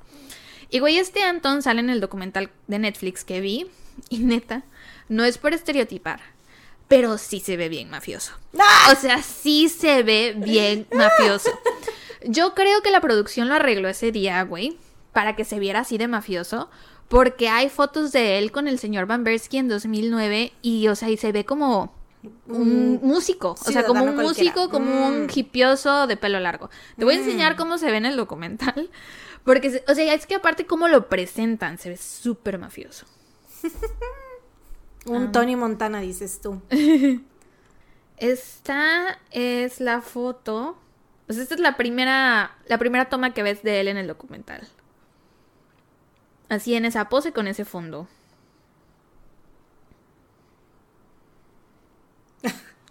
¿A poco no se ve mafioso? O sea, pero mafioso Siento que- europeo, mafioso de allá. Ajá, pero siento que parece, ¿sabes qué? Como... O sea, porque aparte está en un bar, ¿no? Sí, te digo, yo O sea, creo que parece- los productores Es lo como- hicieron adrede. O, Güey, parece dueño de ese bar que tiene otro negocio aparte, ¿sabes? Sí. O sea, que... Porque que- te voy a enseñar una foto de él. Parece miembro de Sons of Anarchy, güey, ¿sabes? De, de, Anda, de sí. motociclistas Sí, así, sí, pero que hacen cosas más turbias también, que venden armas o cosas así. Este es el antes. O sea, por las fechas del de Y el, pasó co- el collarcito, la camisa con los botones abiertos, el chalequito, a ver. Nada que ver, ¿verdad? En la segunda foto Güey, no, en la se segunda ve como foto- un músico que canta Sí, en- parece baterista de Led Zeppelin, güey. Sí, o sea, güey. no mames, claro. Entonces yo creo que los productores del documental No, parece, bueno, ya más, más este, realísticamente sí parece como que señor que toca en una banda de Ajá, covers en, un un- en señor el bar local. que le gustan las artes. Sí, que, que toca en una banda de covers en el bar local. en güey. McCarthy's, güey. Y en la otra ya es de que compró ese bar y se volvió mafioso. Exacto, sí. Me dio mucha risa cuando, o sea, de verdad cuando lo enseñan en el documental, dije, no mames, este vato es mafioso, este es mafioso. Pero bueno, este, ahí las fotos se las ponemos en Instagram. Mm, en el documental, Anton menciona que él ya había estado en prisión con anterioridad y que pues no le importaban las consecuencias de secuestrar a Cronbach. Ah, O sea, sí era medio mafiosillo. Aunque no se veía, en aquel entonces sí era mafiosillo. Eh, pero bueno, Van Bersky le pregunta así de, oye, ¿y qué onda? ¿Cómo le vas a hacer? ¿Cómo va a ser el asunto? Y Anton le responde que mientras menos supiera, mejor. Mm, para no involucrarlo tanto en... mm, Le dice, tú regrésate a Francia y espera mi llamada. mm. Van Bersky le hace caso. Güey, aparte es como confiar en él 100%, Sí. güey. Y que aparte que este, este Anton lo quiere hacer de verdad de la bondad de su corazón, de que ajá. soy papá y me parte el corazón lo que te está pasando y te quiero ayudar. Sí, yo supongo que también era así con su hija, ¿no? O sea, como de igual de que, güey, yo haría, haría lo mismo por mi hija, ¿no? Él en el documental, eh, los, las personas que lo entrevistan le preguntan así de, ¿y tú hubieras hecho lo mismo que hizo el señor Van Bersky? Y él, y yo peor. Él dice, lo mío hubiera sido más rápido. O sea, dando a entender que lo hubiera matado. Lo hubiera matado, claro. Sí. Sí, por supuesto. Entonces Van Bersky se regresa a Toulouse y se queda esperando. Mientras tanto, Anton contrata a dos rusos que conocía. Sí, mafiosos. Les pide prestado, le pide prestado el coche a su hermana, que era un coche grande y con vidrios polarizados. Se sube con los rusos al coche y maneja hasta Skatek. El plan era, lo ves, lo agarras, lo subes al coche y nos vamos para Francia. Entonces llegan a casa de Kronbach, no estaba, esperan a que llegue, ya lo ven que entran a la casa, se bajan, tocan a la puerta, él les abre y le preguntan así de, bueno, le dicen buenas noches, ¿es usted el señor Dieter Kronbach? Y Kronbach les dice, sí, soy yo, ¿qué pasó? Tráscale. Lo agarran, lo suben a la fuerza al coche y se van para Francia. Anton viene manejando y los rusos vienen atrás con Kronbach. Y según Anton, Kronbach enseguida pues les empieza a decir, este, los mandó ¿verdad? Me van a llevar a Francia. Regrésenme a mi casa, yo tengo dinero, yo les pago, déjenme ir, que no sé qué. Güey, lo que no sabes es que no están haciendo esto por el Por dinero. exacto. Bueno, los rusos sí, los rusos sí. O sea, sí, sí, sí. Anton pero- sí les iba a pagar 10 mil euros a cada uno. Por eso, del dinero que le dijo a, al señor Van Bersky que iban a ser como 20 mil euros, era para los Mm. Lo rusos. que le iban a pagar. Ah, Ajá, ya, ya. También dice Anton que de pronto, o sea, él venía manejando y los rusos venían atrás, ¿no? Y que de pronto escuchó que uno de los rusos le dice al otro así de, no, no lo hagas, detente, detente. Y que voltea y ve a uno de los rusos con un cuchillo, güey. Así como que ya iba a matar a... A la puta Al doctor. Kronbach. Y que él se quedó así, y se, se orilló y le dijo, bájate. Bájate, no, no puedo manejar de aquí a Francia contigo armado. y que el ruso le dijo, bueno, pero págame. Qué intenso, le pagó y dejó al ruso ahí y se fue con el otro ruso y con Kronbach. Ah, O sea, sí, el señor Kronbach estuvo muy a punto de morir ahí. ah. Ay, Sí. pero mira, la neta, qué bueno que haya sido una muy mala experiencia para él. La Fue- verdad. Fue muy mala. La verdad, qué bueno. Se merece eso y peor. El 17 de octubre a las 10 pm, Van Bersky está en su casa y de pronto recibe una llamada anónima en la que le dicen llama a la policía de Mulhouse. Eso es lo único que sé cómo se pronuncia. güey. Se escribe Mulhouse, pero sí se me quedó muy grabado que se pronuncia Mulhouse. Ajá, está, llama a la policía de Mulhouse y diles que Kronbach está esposado a una reja en la acera de enfrente de la estación. Güey, aparte que muy classy todo, ¿no? Así lo dejaron esposadillo ahí, que no se fuera a escapar. Y ahí está. Sí. Se los dejamos en bandeja de oro. Van Bersky llama a la policía de Mulhouse y les dice, soy fulanito de tal, mi hija Kalinka fue violada y asesinada por Kronbach y él está enfrente de la estación esperando a que lo arresten. A las 4 de la mañana, un oficial le devuelve la llamada a Van Bersky para decirle que ya habían encontrado a Kronbach y que estaba en muy mal estado. Qué bueno, la neta. Lo encontraron encadenado, amordazado, cubierto de sangre, muy golpeado. O sea, en el documental no lo muestran a él, pero muestran fotos de su ropa Mm. y de uno de sus ojos, güey. Parece, o sea, parece un bistec. La ropa toda cubierta de sangre, todo, to- de verdad, todo cubierto de sangre, güey. Qué bueno, me da mucho gusto. Muy golpeado y hasta le habían fracturado el cráneo. y para este punto ya tenía 74 años. Entonces, imagínate al viejillo ahí todo madreado. Qué bueno. Fue trasladado al hospital para que le trataran sus heridas. Mientras tanto, las autoridades alemanas ya lo andaban buscando porque los vecinos habían escuchado los gritos y aparte vieron sus lentes tirados en la calle y uno de sus zapatos y enseguida supieron que lo habían secuestrado y Mm. cuando se enteraron que, estaban en Fra- que estaba en Francia, exigieron que lo mandaran de vuelta a Alemania. Ay, sus colas, ¿ellos qué, güey? ¿Qué hizo? ¿Qué hizo? O sea, ¿qué, ¿por qué la gente sigue poniendo las manos al fuego por él, güey? Y no solo eso, güey. También exigieron que les mandaran a Van Bersky y a sus Ay, cómplices ya mero. porque tenían que enfrentar a la justicia alemana por el secuestro. Ay, sus pinches colas. El que tiene que enfrentar a la justicia francesa es el otro pendejo violador. Pero los franceses le Asesino. respondieron que no, o sea, porque Kronbach tenía cargos pendientes con ellos Claro. y que lo iban a llevar a juicio y que de Van Bersky se encargaban ellos también. Van Bersky fue arrestado porque la policía sabía A Van Bersky le hicieron una fiesta. nos lo encargaremos. nombraron presidente de nos Francia. encargaremos. Claro que nos vamos a encargar. Hay de un día nacional en su honor. No, también lo arrestaron, güey, porque la policía sabía que él había tenido algo Sí, que ver sí. con su secuestro, ¿no? Y por esto podía recibir una sentencia de hasta 10 años en prisión. Mm. Él dice que esto lo tomó por sorpresa, o sea, él no se esperaba que lo fueran a Ah. arrestar, güey, porque pues él no estuvo ahí Sí, cuando lo secuestraron, aparte no había pagado nada de dinero todavía y también él no le dijo a Anton que madrearan tanto a Crumbach, o sea, él solo pidió que lo trasladaran, no que casi lo mataran. Em, pero bueno, cuando lo llevan a la estación de policía, los oficiales lo reciben de pie y aplaudiéndole, güey. Y dice que él se sintió aliviado en ese momento porque le dijeron que Kronbach seguía en Francia, que no lo habían mandado de regreso a Alemania. Porque, o sea, él no sabía, ¿no? Era la... El, ajá, le aviso a la policía que está aquí, pero ¿y si lo mandan de regreso? te ¿Qué me imaginas? cons- Ajá, o sea, que me asegura que, que va a enfrentar la justicia aquí. Exacto, que lo hubieran regresado y lo terminan arrestando a él y ya no puede hacer nada.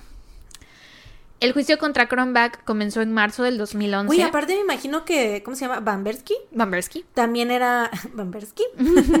También era ya un señor grande, ¿no? Me Sí, imagino. los dos. O sea, ya era una pelea de geriátricos, ya. o sea, verdaderamente, güey. Ya era de que. O sea, ¿cómo se llama el. Como Sylvester Stallone en Rocky, pero ya Rocky 8, güey, ¿sabes?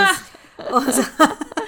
Sí, güey. Se llevaban creo que como tres años. No me acuerdo cuál de los dos era mayor, pero sí uno nació en el 38 y otro en el Ya 35. era pelea de viejitos esto, güey. O sea, tantos viejitos. años, güey. Dos viejitos que no dejan ir Sí, güey. las, las situaciones. Pero, güey, o sea, obviamente. Sí, Van Bersky, ¿cómo lo va a dejar ir? ¿no? Exacto, Era, ¿cómo? fue la lucha de su vida, güey. Sí, fue la lucha de su vida. Sí, sí, sí. El juicio contra Kronbach comenzó en marzo del 2011. Daniel, la madre de Kalinka, asistió al juicio y seguía estando del lado de esta güey. Seguía creyendo en su inocencia, pero todo esto cambió en el juicio porque salieron varias cosas a la luz.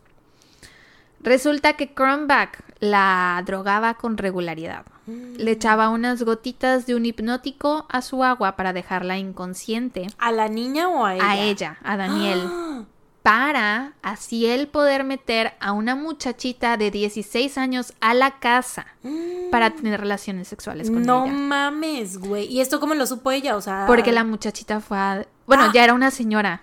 Fue al juicio y contó que eso pasó. Y que pasó varias veces. Que No cuando tenían... O sea, ella ya lo dice así, relaciones sexuales, que tenían relaciones sexuales, pero pues... no, no- tenía 16 Ajá, años sí. y él ya estaba como cuarentón, ¿no? Sí, sí, Supongo, sí. o sea, no. Pero bueno, que pasó varias veces y que siempre era en casa de él y que Ah. era de que dejaban a Daniel dormida en, en- en la sala, en el sofá, y ellos se iban a la recámara, o al revés, la dejaban a ella dormida en la recámara y ellos se quedaban en la sala. No mames. Y que pasó varias veces. También salió a la luz que había sido muy violento con su primera esposa, la cual murió misteriosamente de una hemorragia cerebral Mm, luego de que Kronbach le aplicara una inyección mm, y que también a cada rato le andaba aplicando inyecciones de hierro. mm. También una mujer pasó a testificar que hace muchos años, cuando ella tenía 29 y Kronbach 60, ella llegó a su consultorio por unos malestares que tenía, y alguien le había recomendado a este doctor, y él le diagnosticó deficiencia de hierro. y le dijo que necesitaba inyecciones. Empezó a ir con él regularmente a que se las aplicara y todo iba bien, pero después ella y su marido empezaron a tener problemas de dinero. Y entonces Cranback le ofreció trabajo en su clínica. Le dijo, pues puedes trabajar aquí limpiando, y ella aceptó.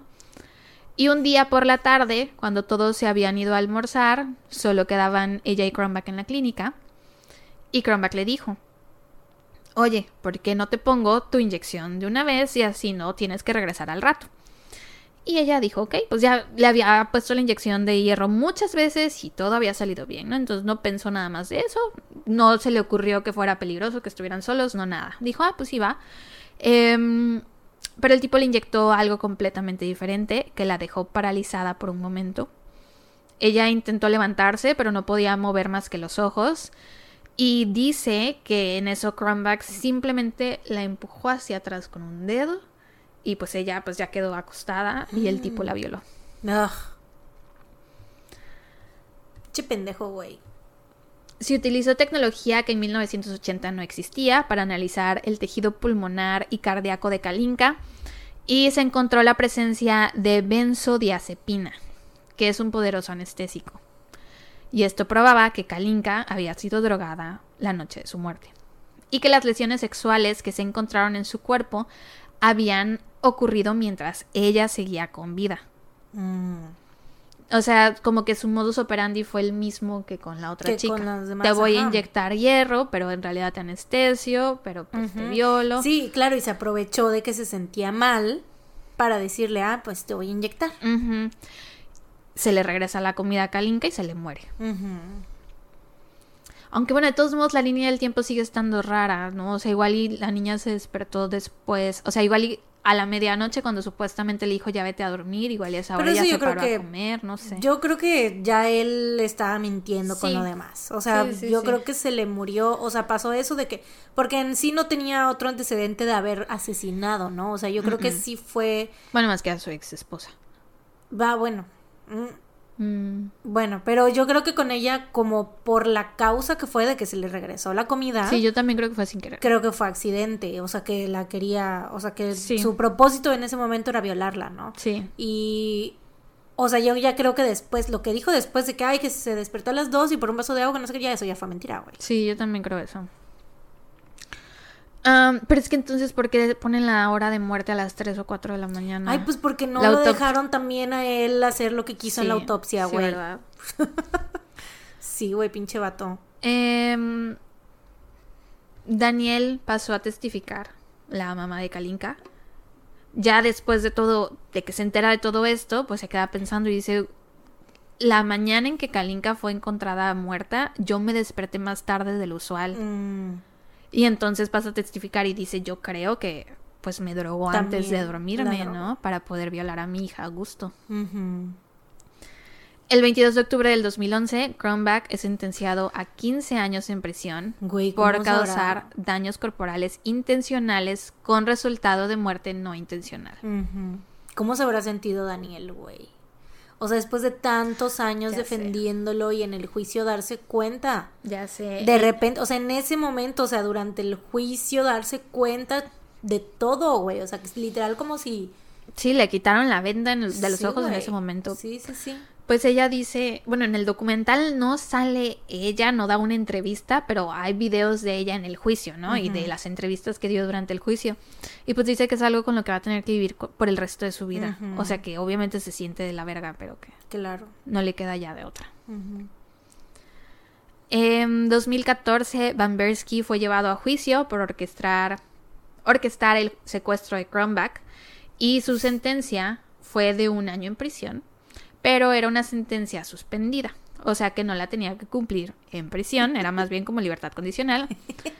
Y Anton también fue llevado a juicio y le dieron un año en prisión. Él sí tuvo que cumplir esa sentencia, pero pues Pero Oh, fue como fue- de- más bien simbólico. Exacto, güey. Porque de, después de cómo dejaron al señor este y del O sea, en secuestro. Cualquier otra situación si hubiera sido yo creo una sentencia Sí, mayor. una sentencia muy, muy formal. pero ahí fue sentencia- como de como de bueno, mira nada más porque por formalidad. Y güey, en el documental se ve que Bambersky y Anton, o sea, después de que les dan la sentencia, Se hicieron best friends forever. pues no sé si se hicieron best friends, pero ve la foto que te acabo de mandar. O sea, en el documental se ve que se abrazan y se dan un beso y lloran. O sea, y se ve que se tienen muchísimo. Bueno, por lo menos ahí se ve que se tenían mucho aprecio. Güey, Güey, Van Bersky, ju- todo viejito, güey. güey. Ay, no puedo. Sí. Güey. I love it. I love this story so much. O sea, bueno, no, porque pues alguien murió. Sí, no. sí, sí. Horrible, qué feo, pero sí, ay, qué bonito cómo resultó todo de que, que sí se hizo justicia, güey. O sea, y, por y ese con lado. pues. ayuda de, de Anton y con ayuda de la señora esta que estaba en el pueblo, que de pronto le dan la cita con el doctor Cronbach y dice, ¿quién es este? O sea, también de ahí salió todo, de que Sí. ella le se puso en contacto con él. Sí, güey. O sea, y no se le ve bien la cara a Bambersky, porque en una foto está de lado y en la otra está de espaldas. Pero su lenguaje corporal es como de gracias, ¿sabes? Sí. O sea, se nota que está muy agradecido con el Anton y que, que, que en verdad, o sea, es como que lo, lo quiere, pues. sí, se ve que le tiene aprecio, Sí. estima. En el documental es, es muy conmovedor porque literal se abrazan, o sea, ya ves luego cómo se abraza la gente que se sostiene en la cabeza y es así como de... Mm, muy, muy tierno. Mm. Eh, Cronbach siempre alegó su inocencia. Por razones de salud fue puesto en libertad en febrero del 2020 y murió el 12 de septiembre de ese mismo año en una residencia para personas ¿Quién, mayores. quién, qué, qué? Cronbach, el Ah. doctor. Es que no, todavía no, pero quiero llorar, güey. Sigues pensando del en Anton y el señor Bambersky. Güey, sí, tengo los ojos así llorosillos, güey. Ya sé. De que sí me dio sentimiento, pero ¿qué, qué, qué, qué, perdón? Cronbach, el doctor, Ajá. el villano de la Sí, historia, sí, sí. estaba en prisión, Ajá. pero por problemas de salud fue puesto en libertad en febrero del 2020. Y ese mismo año murió el 12 de septiembre Ah, ya, ya, ya. en una ah, pero, residencia para pero sí personas pasó mayores. tiempo en la cárcel, güey. Pues sí, como unos 15 años, Mm. 17 años más o menos. Creo que su sentencia se la dieron en 2011, ajá. 19 años, ¿no? no, no, del nueve 2000 años. Nueve años, güey. Yo así de. Y yo como que las 39 cuentas años. No me dan, yo sí, que no me dan las A ver, pásame la vaco. Güey, ¿qué te- güey, o sea, porque aparte los sentenciaron a 15 años y tú pasó 19 años en prisión. es que ya estando ahí, dijeron, pues ya quédate. Ah, ya, vamos a darle más. ya ahí muere, o sea, ya tú, este es tu hogar para que te mueras ya. O sea, No, sí, sí, pasó nueve años. Tienes toda la razón. Mm, Y murió el 12 de septiembre del 2020. o sea, la neta qué coraje porque mucho, la gran mayoría de su vida la vivió cómodamente. Sí. Y, Y- y nunca de- dejó de hacer. Exacto, siguió violando a mujeres y así, a jóvenes y, y qué coraje, la neta, pero a fin de cuentas, qué bueno que se hizo justicia porque hay muchísimos casos en los que no se logra hacer justicia nunca. Y sobre todo por el la paz mental de, de su papá, de Bambersky, güey. Claro. Sobre todo por él. Porque Sí, toda su vida ahí con esa lucha, sí, sí, sí. Hasta la fecha 16 mujeres han denunciado abusos sexuales por parte del Dr. Cronbach. Y eso fue todo por este caso. Mis fuentes fueron el documental My Daughter's Killer en Netflix, que salió apenas el año pasado. Mm. Muy bueno. O sea, todo lo que les conté viene en el documental, pero estaría interesante que lo vieran para que le pongan cara a todos. Sí. Eh, de esta señora que está en el pueblo, no mencioné mucho de ella, pero también fue muy fundamental en la historia. Cuando lo sentencian después por seguir ejerciendo medicina sin licencia médica, ves que Bambersky fue a, a ese juicio. Pues la señora estuvo ahí con él, los dos asistieron juntos al juicio y él también le estaba muy agradecida y así. Mm. Y pues también ves al Anton, que es muy mafioso. El artículo de Kalinka Affair por Joshua Hammer para el Atavist Magazine está súper completo. Este artículo lo escribieron antes de que fuera el juicio de Bambersky. O sea, fue en 2012. Ya le habían dado la sentencia a Cronbach y estaban esperando a que a saber qué iba a pasar con Bambersky, o sea, si le iban a dar un- una sentencia real, porque ves que podía enfrentar hasta 10 años, o si iba a ser algo como simbólico nada más. Mm. El episodio 376 del podcast Generation Y y Wikipedia. Y eso fue todo por este caso. ¿A poco no es increíble? Sí, güey, sí está, Está muy, muy interesante. increíble. Está muy interesante. Very good job. Muchas gracias. Pues bueno, excellent job. Gracias. Very well done. Gracias. Ahora vamos con mi caso. Está más cortito. Me encanta cuando nos pasa eso. Ya sé. Que el caso de una está muy largo y la otra dice. yin and yang. La otra dice: Yo traigo un caso corto. mm, bli, bli, bli. Bli, bli, bli. Entonces, pues vamos, vamos allá. Yo hoy te voy a hablar sobre el asesinato en la habitación 1046. Oh, suena muy misterioso. It is, it is very mysterious. Em, temprano por la tarde del 2 de enero de 1935, un hombre llamado Roland T. Owen entró al Hotel President en Kansas City, Missouri, y pidió una habitación en uno de los pisos más altos, el décimo piso de este edificio que tenía como unos, la verdad no vi bien, pero serán como unos 12, 13, 14, 15 pisos tal vez. 13, 14, 15, O sea, es- 16, 17, 18, 19, 20, 21, 22, 23. O sea, es que los conté, pues. Los Ah. conté, en un- los conté en una foto y según yo eran 12. Ujú. Pero I could be wrong. Y luego contando el sótano y que ni sé qué. Entonces, pues no sé exactamente cuántos, pero era de los pisos más altos en los que él estaba, ¿no? El décimo piso. Eh, y de hecho también pide específicamente que su habitación esté como que mm, en el centro, o sea, que sea de esas habitaciones que no tienen vista hacia afuera, sino vista hacia el patio del hotel, o sea, los interiores del hotel. Pues. El personal del hotel lo describe como un hombre bien vestido que traía puesto un abrigo oscuro y que no llevaba ninguna bolsa o maleta. Which is weird, cuando vas a un hotel, pues se supone que normalmente traes algo, ¿no? un una maletincito, male- una un- mochilita. Mínimo un pequeño maletín. Pero este hombre no traía nada más que el abrigo.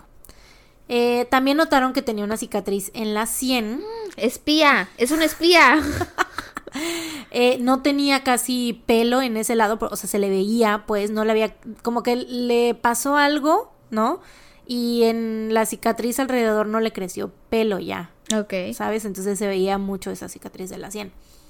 Em, Ajá, y también tenía oreja de coliflor, que es la oreja, sí. sí, sabes cómo es, ¿no? Que se supone cuando una oreja sufre un golpe muy fuerte y se le queda así como medio deformada o así, ya no, como hinchada, ¿no? De por vida. Ya no regresa a su forma original, entonces notan que tenía este, pues ese detalle y ellos piensan, o sea, el personal del hotel dicen, ah, pues seguramente este hombre a lo mejor es como un luchador profesional o un boxeador o algo así por la cicatriz y pues la oreja, ¿no? Sí. Este señor Owen paga por una noche en el hotel y es acompañado al elevador por un botones llamado Randolph Probst. Probst. Props. Probst. Ujú. Vamos a decirle Randolph. Aparte también está medio raro su nombre, ¿no? Randolph. El Randy. el botón es Randy. El botones.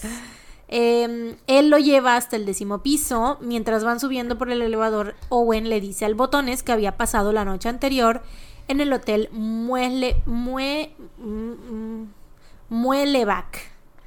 Pero que sentía que sus precios estaban muy elevados y por eso había decidido cambiarse al presidente, ¿no? El Randy lleva a Owen hasta su habitación, la 1046, que tenía vista hacia el patio del hotel, porque pues como te dije, él había requerido que fuera así, ¿no? Eh, Randy ve como Owen saca del bolsillo de su abrigo un peine, un cepillo y una pasta de dientes y los coloca encima del lavabo en el baño. Y esto era lo único que traía consigo, güey. Viajaba ligero. Eh, eh, verdaderamente, güey, la definición de viajar ligero. Sí. Eh, ambos salen de la habitación, Randolph cierra la puerta y le da la llave a Owen. Después se dirigen al lobby y desde ahí Randolph ve a Owen salir del hotel.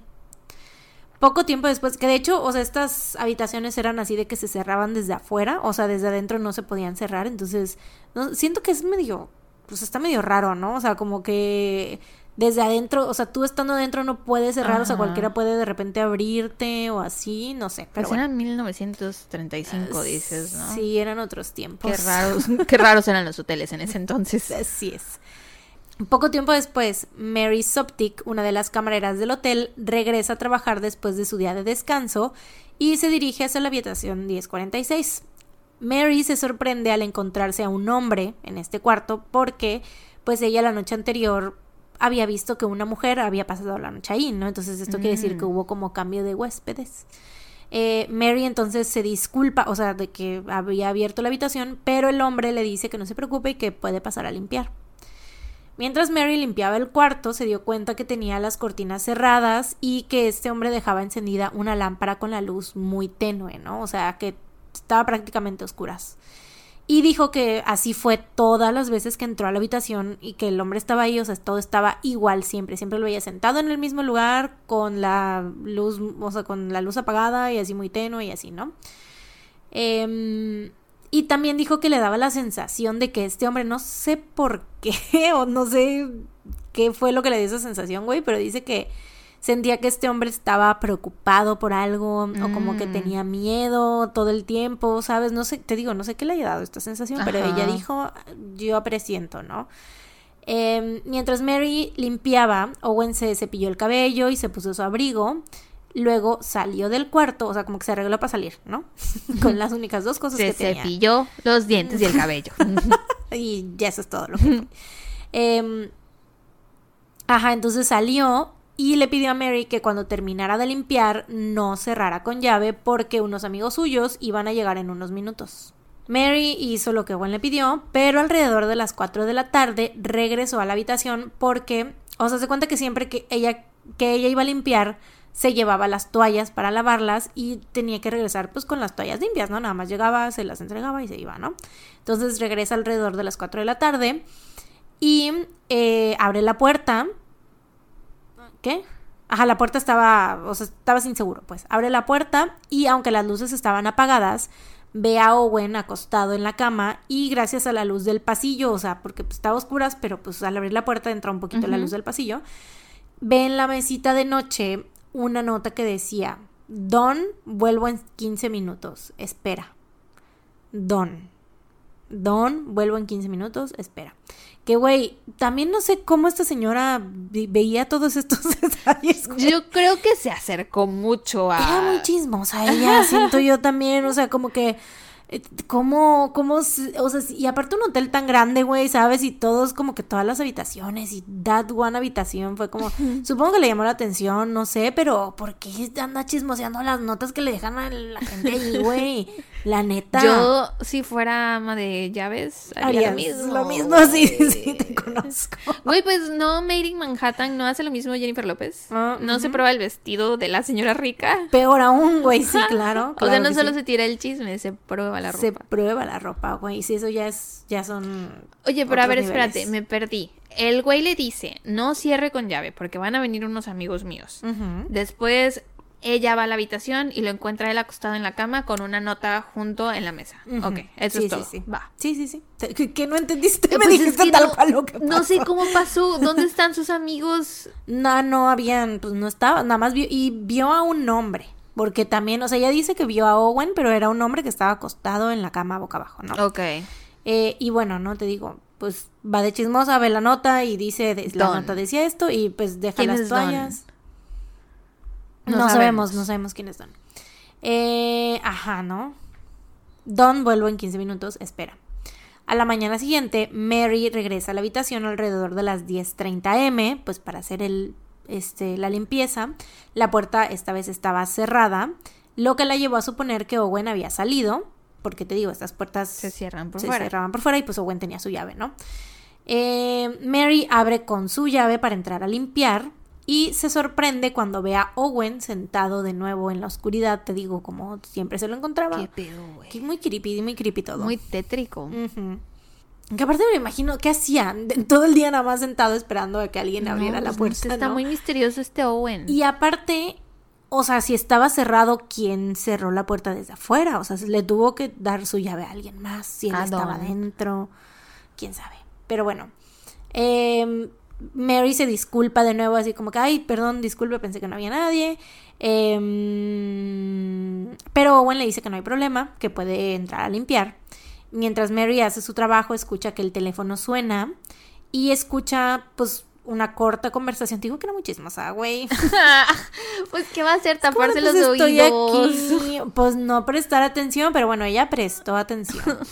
eh, escucha una corta conversación de Owen en la cual él dice, obviamente, pues no puede escuchar lo que dice la persona del otro lado, ¿no? Si pudiera lo hubiera hecho, yo estoy segura, pero no puede. Entonces dice que Owen dijo, no, Don, no quiero comer, no tengo hambre, acabo de desayunar, no, no tengo hambre. Mientras Mary seguía limpiando, Owen le hace como que small talk, ¿no? O sea, él seguía como que con el teléfono en la mano, Mm. pero ya no estaba platicando con la otra persona del otro lado de la línea. Eh, pero entonces le hace como que platiquilla y le pregunta sobre su trabajo, si ella es responsable de todo el piso. Y también se vuel- vuelve a comentar sobre los altos precios del, del otro hotel en el que se había quedado la noche anterior, ¿no? Después Mary termina de limpiar y de nuevo se lleva las toallas sucias y se va. Alrededor de las 4 pm, Mary regresa a la habitación, ca- 10.46, con las toallas limpias. O sea, digo, era como que su rutina de todos los días, o sea, como que una vuelta en la mañana y una vuelta en la tarde, ¿no? La vuelta en la mañana para hacer la limpieza y la vuelta en la tarde para dejar las toallas Sí. limpias, ¿no? Em, estaba a punto de entrar, pero escucha a dos hombres platicando. Entonces, pues toca la puerta, ya no quiere ser impertinente. Eh, y una voz que ella no reconoce, o sea, no era la de Owen, le dice, ¿quién es? Y Mary responde, traigo toallas limpias. Y la voz le responde, no necesitamos ninguna. Y entonces, pues Mary sabía, o sea, como que se le hizo bastante raro esto en específico, este comentario, porque dice, o sea, yo los dejé sin toallas. Todo que mundo necesita toallas limpias. Nadie en este hotel me ha negado Una toalla. una toalla limpia. En ¿Qué estos está 30 pasando? años de carrera que llevo, jamás nadie me ha negado una toalla. O sea, pero ella sabía que los había dejado sin toallas. Entonces, no para ella, para ella fue como raro. Yo supongo que el phrasing, ¿no? O sea, como el no necesitamos una toalla, o sea, porque ella sabía que no habían toallas en el baño en ese momento, ¿no?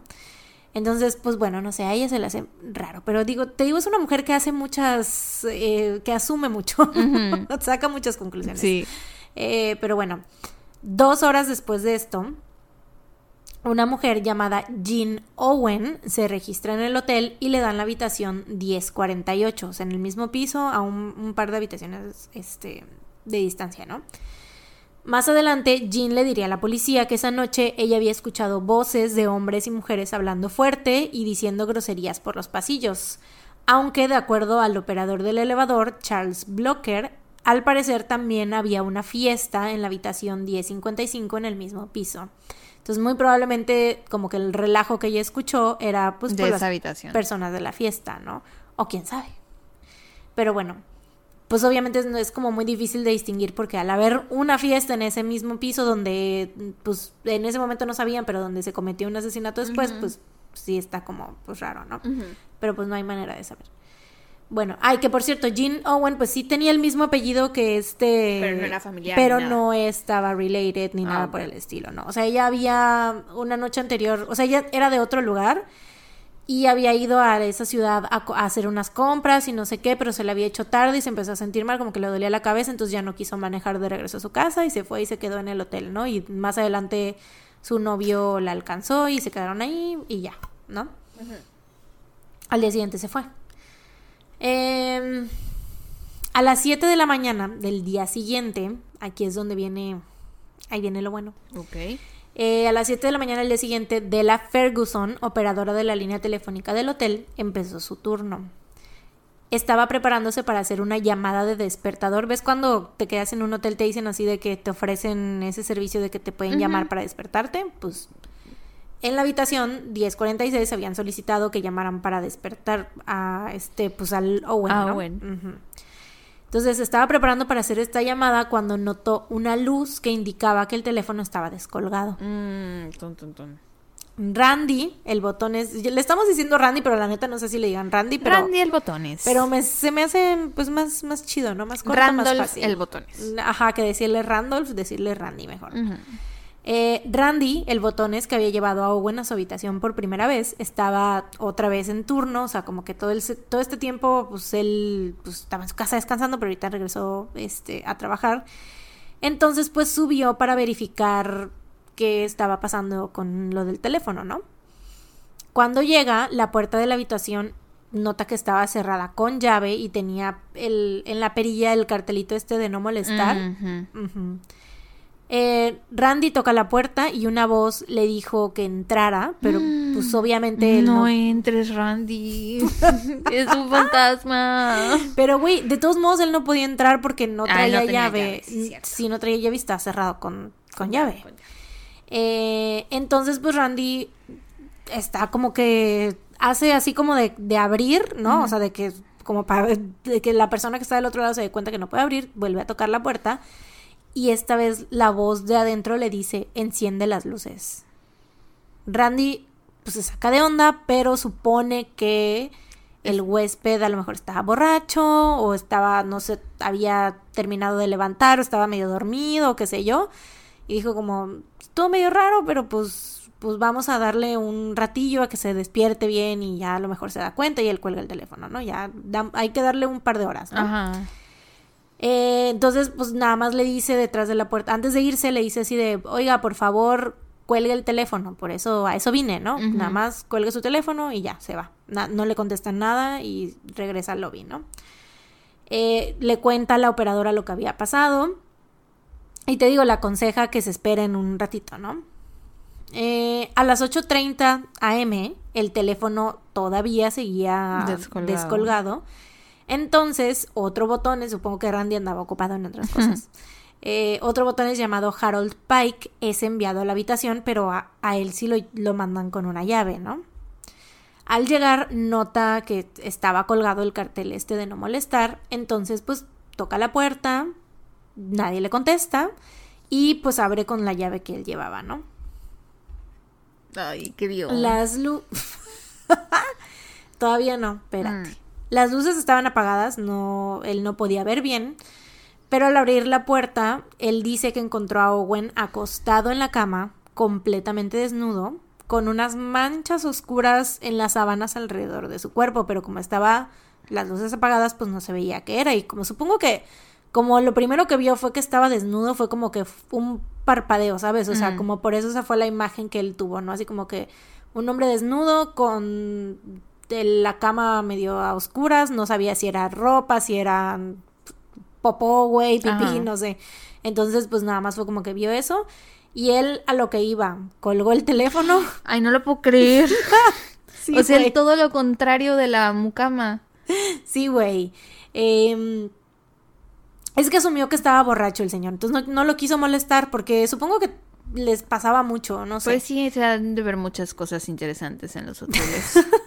Entonces, pues supongo que él pensó que estaba borracho, como igual el otro botones, ¿no? Entonces fue así de, "Ah, no vi nada, nada más vamos a colgar el teléfono y nos vamos. No puede ser. Entonces, pues eso hizo, güey. Ya que hora llega Mary. la Mary es la que va a resolver. Ella va a este resolver caso. esto. Todavía no.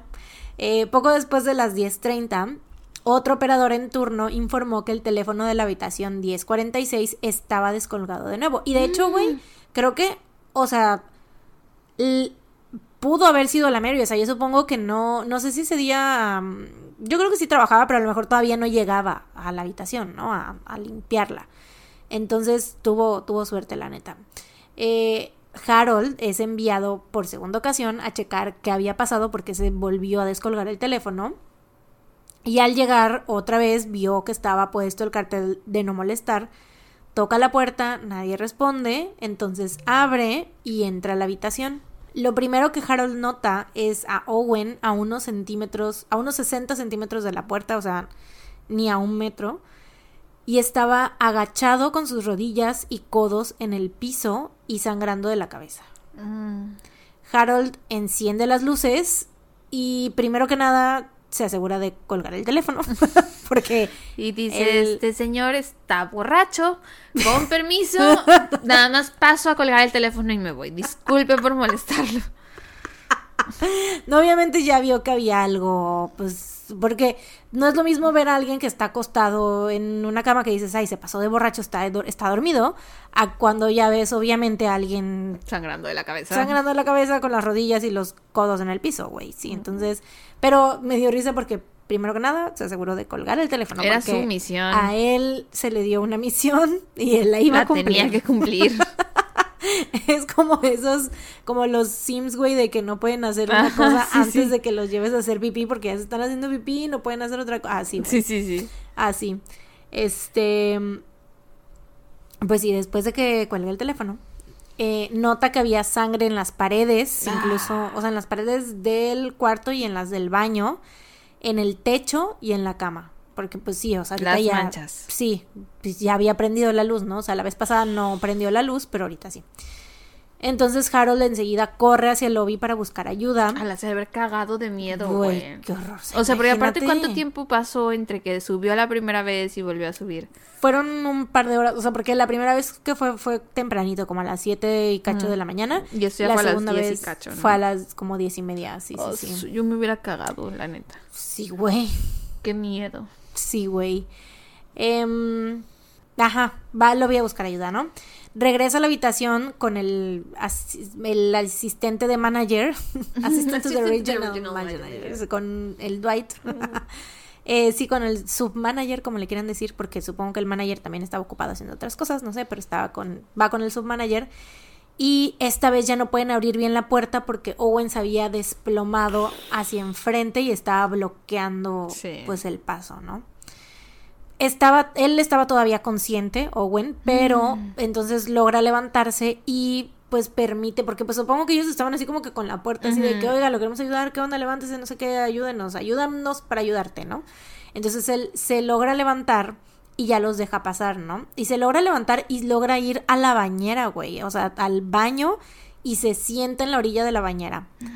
Em, los empleados del hotel llaman a la policía y ellos llegan junto con el doctor Harold Flanders del Hospital General de Kansas.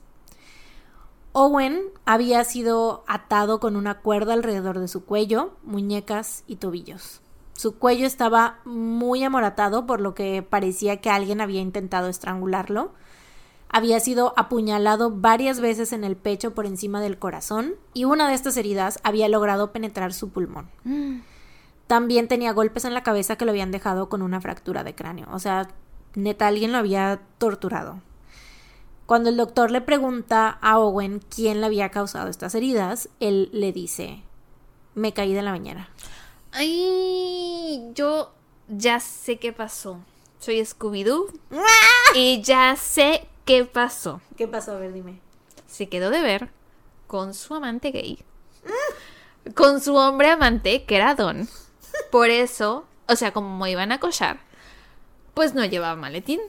Nada más llevaba sus cosas de higiene personal, porque se tenía que asear para estar presentable para su amante Don. Mm. Y entonces están en el hotel y el amante Don, pues lo quiere matar.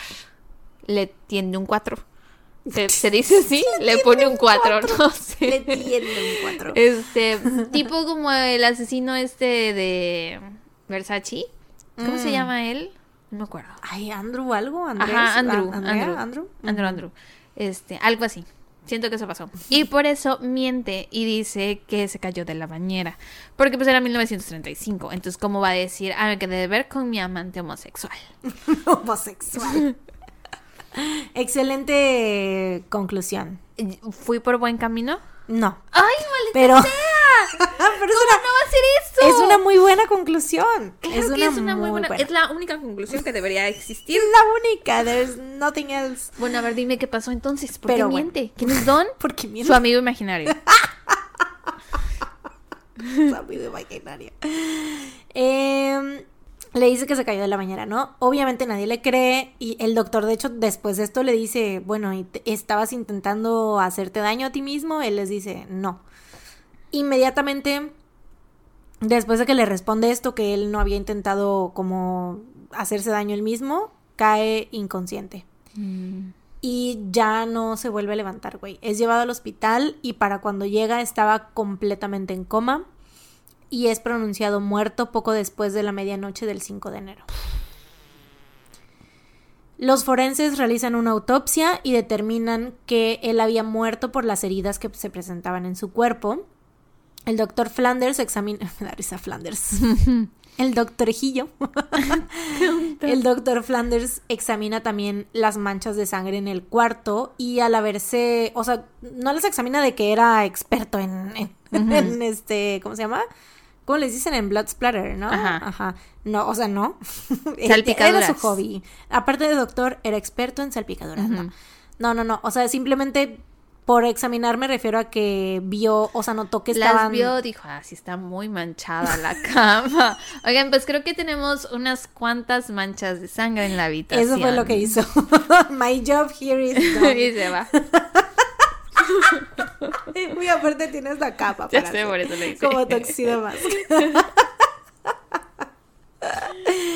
Pues sí. Eh, con examinar me refiero que notó que se habían secado cuando él mm. llegó. O sea, estaban secas, no estaban así fresh, ¿no? No estaban frescas. Si no está seca. Pues si no está seca, está fresh, ¿no? Bueno, estaban secas, entonces él estima que las heridas de Owen habían sido infligidas entre las 4 y las 5 de la mañana de ese día. Pero está bien raro porque, o sea, 4 y 5 de la mañana y cuando a las 7 el botones fue, estaba acostado desnudo en la cama. Vivo. Desnudo en la cama, pero ya habían manchas de sangre en la cama, acuérdate, porque él vio las manchas oscuras. Pero después, o sea, 10 y media de la mañana, ¿cómo lo encuentra en el piso? Y vivo, consciente, hablando. Entonces, como, o sea, hasta se paró. No, pues es que no tiene sentido. Sí. Eh, los detectives asignados al caso examinan la habitación 1046 y se dan cuenta. Gracias. Y se dan cuenta que no había ropa ni equipaje, tal como el primer botones mencionó de que llegó así sin nada. Eh, lo único que encuentran, además de lo que Owen traía puesto, era la etiqueta de una corbata, un pasador para el cabello, por eso te pregunto hace mm. rato cómo se llamaban esas cosas. el bobby pin. Un pasador para el cabello, un seguro, un cigarro y un, cigarro así nuevo sin fumar y una botella llena de ácido sulfúrico diluido. Oh, qué heavy metal. Random. Pero llamaba más la atención lo que no se había encontrado, o sea, las cosas que faltaban en la mm. habitación. Eh, faltaban el jabón, el shampoo y las toallas del hotel que había dejado Mary la tarde pasada. Eh, no había ningún arma homicida, no se encontró ningún cuchillo ni objeto punzocortante, aunque uno de los dos vasos, o sea, se cuenta que les dejaban dos vasos en la habitación, ¿no? Y uno de ellos estaba roto y lo habían puesto en el lavabo. Mm.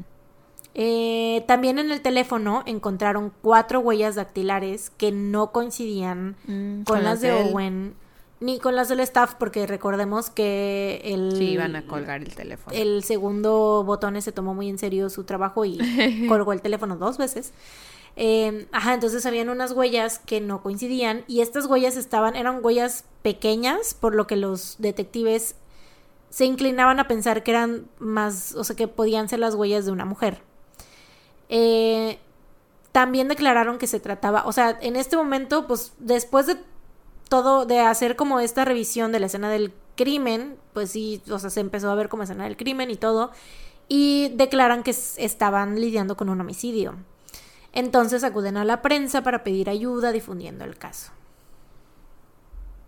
Pronto se volvió obvio que el nombre Roland T. Owen era un alias, pues se dieron cuenta que había, o sea, se cuenta cuando él llegó al hotel, se registró con este nombre y dio una dirección en Los Ángeles. Entonces, pues la policía dice, ah, pues vamos a contactar, vamos a ver qué pedo allá en Los Ángeles, ¿no? En este condado y bla, bla, bla. Entonces, para ver, este, sobre sus familiares o alguien que lo identifique. Ajá. Y se dan cuenta que no había nadie con ese nombre en ese condado de Los Ángeles, güey. Nadie, ni una persona, güey. O sea, y aunque hubieran habido, pues los hubieran desmentido, ¿no? Entonces, pues se dan cuenta que dio un nombre y una dirección falsa. Entonces, pues no habían familiares ni amigos que pudieran corroborar su identificación. Que pudieran corroborar su identificación. que pudieran identificarlo, ¿no? El 6 de enero, los periódicos reportan que se desconocía la identidad del hombre que había sido asesinado en la habitación 1046. Y con esto, o sea, como que con el fin de que la gente, pues, a ver si alguien lo conocía, ¿no? Con esto varias pistas empiezan a surgir, sin embargo ninguna de ellas lleva absolutamente a nada y con más homicidios ocurriendo en la ciudad, los investigadores desviaron su atención del caso y la cobertura en los periódicos disminuyó. O sea, fue muy breve, pues, la cobertura en ese momento, ¿no? Hasta que el 3 de marzo, la funeraria donde se encontraba el cuerpo del hombre anunció que al día siguiente sería enterrado en la fosa común de la ciudad. O sea, esto lo anunciaron en los periódicos y en los medios, ¿no? Em, como que ya como de último... Si nadie va a venir a identificarlo, pues se va a la fosa común. Exactamente, así como de, esta es su última oportunidad para identificar a este hombre, ¿no? Ese día, la funeraria recibe la llamada de un hombre que pide que se retrase el funeral mm. de la persona que había sido asesinada en la habitación 1046. His gay lover. Porque... Y dale. Ya dije que no, pero tú sigues con el no quitas el dedo del renglón, güey. No hay otra explicación. Em, pide que se retrase el funeral porque él iba a enviar dinero para una tumba y servicios funerarios en el cementerio Memorial Park. Este hombre también menciona, así él estará cerca de su hermana. Pero no sé si se refería de que su hermana, la, creo que era la hermana de él. Ah. Ajá, de su hermana suya de él. La del hombre que llamó. del hombre que llamó. Ya. El director de la funeraria le dice al hombre que tenía o sea, así como de, lo escucha y le dice, ok, oye, pero si sabes que tengo que reportar esta llamada a la policía porque es un homicidio que se está investigando, entonces todo esto que me estás diciendo se lo tengo que decir a la policía. El hombre les dice, sí, no hay problema, no me molesta. Y pues ya que estaban en esas, no sé, el señor se tiró a seguir platicando con el de la funeraria. Y así, oye, ¿tú cómo has estado? ¿Y qué tal te va? Oye, fíjate que te cuento que...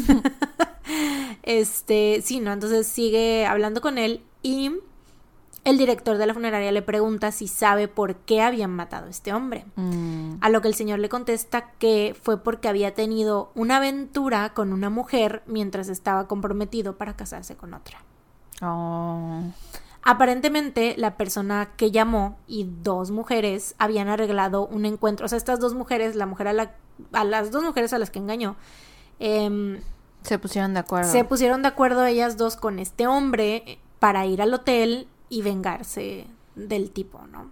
Wow. Después de esto, el hombre, o sea, les, le platicó esto el hombre al, de la funeraria, después le dice, los infieles usualmente obtienen lo que merecen. Y cuelga. Y pues obviamente no sabe quién es este señor ni nada. Tras. Ni Shakira se atrevió a tanto. Turns out eran Shakira y Miley. Güey, la neta, ¿eh? Muy fuerte. El servicio funerario es Episodio temático de infieles. De infieles. Güey. Claramente. es episodio temático de infieles. Sí, oye. Mm. Interesante. El servicio funerario es pospuesto porque pues los de la funeraria se toma muy en serio lo, todo lo que dice este señor y dicen, claro que nos va a enviar el dinero. Eh, y el 23 de marzo reciben un sobre sin remitente con 25 dólares envueltos en papel periódico. Lo cual a lo mejor no sonará mucho, pero en ese entonces fue suficiente para cubrir todos los gastos. De igual manera, una florería recibió dos sobres con 5 dólares cada uno para pagar arreglos de rosas y en uno de estos sobres venía una carta que decía, Amor por siempre, Luis. O sea, Love Forever, Luis. ¿Luis de Luise o Luis de Luis? Luise. Mujer, ya deja tu fantasía homosexual ir, por favor. Este hombre no era gay, que sepamos. ¿Estás segura? I mean, I'm not sure 100% no, porque pues todos somos un poco gays, ¿no? Pero, o sea, ya deja ir tu fantasía homosexual, por favor. Bueno, está bien. Lo dejaré ir. Eh, poco después se lleva a cabo el funeral, pero nadie, además de los investigadores del caso, se presenta. Mm. Cuando el hombre es enterrado en el cementerio, porque mind you todavía no sabemos cómo se llama, Em, cuando él es enterrado en el cementerio, varios detectives se turnan para trabajar como sepulteros en el cementerio para estar atentos por si alguien visitaba la tumba, pero nadie aparece. Y güey, o sea, la neta en ese momento yo sí hubiera dicho, I, I hate my job. O sea, de que detective, pero tengo que estar haciendo de. Pero pues nomás te haces güey, ¿no? O sea, sí, pero. Ay, Te tomas una No quiero coquita. estar trabajando en un cementerio. I did not sign up for this. Ay, pero yo creo que hacen cosas más feas. O, O sea, sea, como que Sí, pero trabajar en un cementerio. trabajan en escenas del crimen. O sea, sí, pero eso sabes que lo vas a hacer. Mm. No sabes que vas a estar trabajando en un chingado cementerio. Mm. Pero bueno. Bueno, es que vi, empecé a ver Six Feet Under, entonces no me parece tan horrible. y pues no suena tan mal. No suena tan not so badito, es mi nuevo dream job. Eh, unos días después del funeral, el periódico Kansas City Journal Post, Kansas City Journal Post, Ah. recibe la llamada de una mujer que les dice que corrijan un artículo donde decían que el hombre de la habitación 1046 había sido enterrado en la fosa común. O sea, ellos reportaron así de el hombre que fue asesinado fue Ajá. es enterrado en la fosa común. Em, y les dice, o sea, ella les llama enojada y les dice que el hombre había tenido un funeral digno y que la funeraria y la florería fulanita de tal se lo podían confirmar. Y nadie sabía de esto, solo la policía y el hombre que llamó, Obviame- Obviamente solamente el director de la funeraria y la policía, ¿no? Entonces, y esta es, ya es, es una mujer, o sea, ya aparte del hombre que habló primero, está esta Ujú. mujer. Entonces, em, la persona que le contesta del, del periódico le ¿no? Claro, dice... señorita, ¿puedo tomar su nombre? Exacto, sí, sí, claro, tomamos su queja, me podrá decir cómo de se llama. parte de... Y ella les dice, no importa, yo sé de lo que hablo, él se metió en un lío. Y después colgó. Mm, Fotos del hombre siguieron circulando por el país con la esperanza de identificarlo hasta que una amiga de Ruby Ogletree en Birmingham, Alabama, güey, o sea, de que Kansas y luego Alabama, o sea, son como que otras dos ciudades distintas, ¿no? Sí, siento sí. que, siento que, o sea, está muy cabrón esta coincidencia porque, o sea, sí ponle que tuvo cobertura nacional el caso, pero tampoco era tan protagonista en las noticias ni nada por el estilo, o sea, porque ya no se estaba tratando de, o sea, era más como de que identificarlo, ¿no? No Ujú. estaban tan concentrados en encontrar a Al quién, culpable. ajá, al culpable, porque es como de, pues, ni sabemos quién es este hombre, ¿no? ujú. Entonces, este, o sea, muy random, esta amiga, te digo, se topa con eh, un artículo de un periódico que se llamaba American Weekly, donde habían publicado el caso, ¿no? O sea, random se lo topa y le enseña a su amiga Ruby Ogletree así de, oye, que este no es tu hijo. Y Ruby le dice, si es cierto, se parece mucho a mi hijo Artemus, a quien no había visto desde el año pasado cuando dejó a la familia para irse a hacer autostop a California. Ruby contacta al departamento de policía de Kansas y les dice, o sea, porque ellos dicen así como de que, ok, porque habían tenido varias pistas, ¿no? Pero, o sea, de que, ay, es que se parece a fulanito de tal, que es conocido mío, incluso una un señor les dijo que se parecía a un primo suyo, pero luego la mamá de ese primo fue y desmintió y les dijo, no, no es, porque mi hijo se murió hace tanto tiempo, y Mm, mm. Entonces ya habían tenido pistas y como, pues también como no tenían tantas, supongo, pues sí las seguían, ¿no? Entonces, esta señora va y les dice, en específico, así de, o sea, le preguntan así de, bueno, ¿tiene alguna mm, ¿Prueba? seña en Ah. particular que tenga su hijo, que para que nosotros podamos confirmarnos, o sea, ellos que habían hecho la autopsia y todo eso, y les dice, pues mi hijo tiene una cicatriz en la sien Mm. por un accidente que tuvo de chiquito, de que se hizo con un, no me acuerdo como de un ácido o algo así, que le cayó ácido encima o algo así. A la onda que... Entonces, sí, bien, bien heavy, güey. Y este. Y tiene esta cicatriz así, tal y tal. O sea, tal cual como la del hombre, ¿no? Entonces, ahí este hombre es identificado como Artemus Ogletree. Ogletree. Ogle- Ogletree. Ogletree. es que está bien raro ese apellido, güey. Ogletree. Ruby coopera con la policía y se sorprende, o sea, se sorprende muchísimo cuando le dicen la fecha de que De en la que había muerto, ajá, porque ella les dice que ella había estado recibiendo cartas de Artemus después de esta fecha que ellos le dijeron. no. En mayo de 1935, justamente, o sea, lo del asesinato de, de Artemus fue en enero. Y en mayo, Ruby recibió una carta a máquina en donde Artemus decía que se iba a mudar a Europa. Y después de esto recibió otra carta de entrega especial, como Special Delivery, que venía, o sea, ya no venía de él directamente, pero venía, supongo, de de la compañía de barco, no sé. Supongo que ofrecían estos servicios. Esto es 100% yo haciéndome una Ajá. novela mental. Ok, ok. Pero supongo que ofrecían estos servicios porque decían de que special delivery. eh, donde decía que el bote donde él Donde iba. supuestamente él iba. Ajá, iba a zarpar ese día, ¿no? Y ambas cartas fueron enviadas desde Nueva York. O sea, como si él hubiera mandado la última carta allí y que le hubiera dicho, ay, pues voy a me voy a Europa.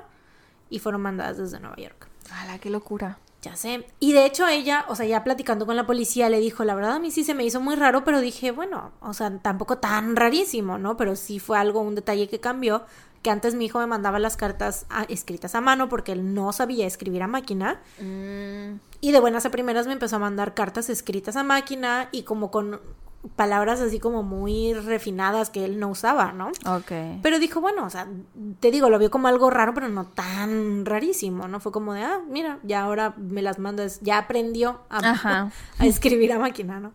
Em, en agosto del mismo año, Ruby recibe una llamada telefónica desde Memphis, Tennessee, en la que un hombre le dice que Artemus le había salvado la vida y que no podía llamarle, o sea, que Artemus no podía llamarle porque ahora vivía en Cairo, Egipto, con una mujer rica y se había casado con ella. Mm, Y también le dijo que, o sea, por eso no podía hablarle, porque, porque estaba, pues, En Cairo. en Cairo, y que no podía tampoco escribirle porque había perdido uno de sus pulgares.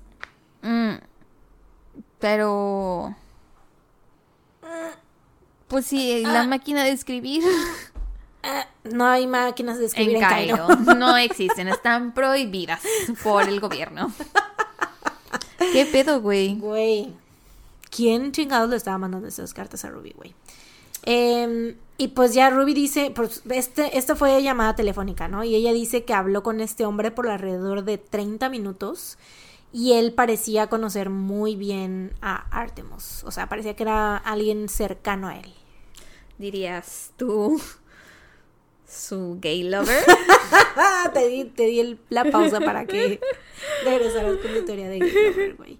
En 1937, la policía de Nueva York arresta a un hombre cuya letra coincidía con la de las cartas que habían sido enviadas a Ruby. Sin embargo, pues no se encontraron más evidencias que lo vincularan al caso, simplemente, o sea, su- supongo que Ruby dio las cartas, todas las cartas que había recibido y pues fue como de, ah, mira, la letra de este güey, o sea, la pusieron en el sistema, supongo, y fue como de, ah, coinciden, pero pues na- nada más, o sea, ¿Qué sistema podrían tener en 1935? Exacta, 37. 37. Exactamente, güey, es como de... Y comparar letras, güey, o sea, Ajá, eso no sí. es nada. Em, entonces, pues, ajá, no te digo nada más lo vincula al caso. Varios detectives revisan los archivos sobre este caso hasta los años, desde 1937 hasta los años 50, pero eventualmente, pues, el caso se enfría. Y pues realmente eso fue todo, güey. Nunca se sabe. Nunca se supo quién se es. supo quién- Ah, no, sí sabemos quién es. Pero no Ajá, sabemos por qué lo fue, mataron. de que quién lo mató ni por qué. Las principales teorías que rodean este caso son, número uno, que esta yo no la apoyo tanto, que la primera vez que Artemus estaba como en malos pasos, o sea, dicen que estaba como, pudo haber estado involucrado con la mafia, ya sabes, como Mm. cosas ilegales, o la que todo mundo cree, pero que no saben por qué no persiguieron más, como que, no sé, es que también estaba difícil porque pues como él anduvo, o sea, después de que se separó de su familia, separó de su familia, anduvo pues mochileando, pues y con varias identidades, o sea, no daba luego su, su Ajá, su nombre, real, y así. Entonces, pues era muy difícil seguirle como que pues rastrear sus pasos y ver con quién se había involucrado y así, ¿no?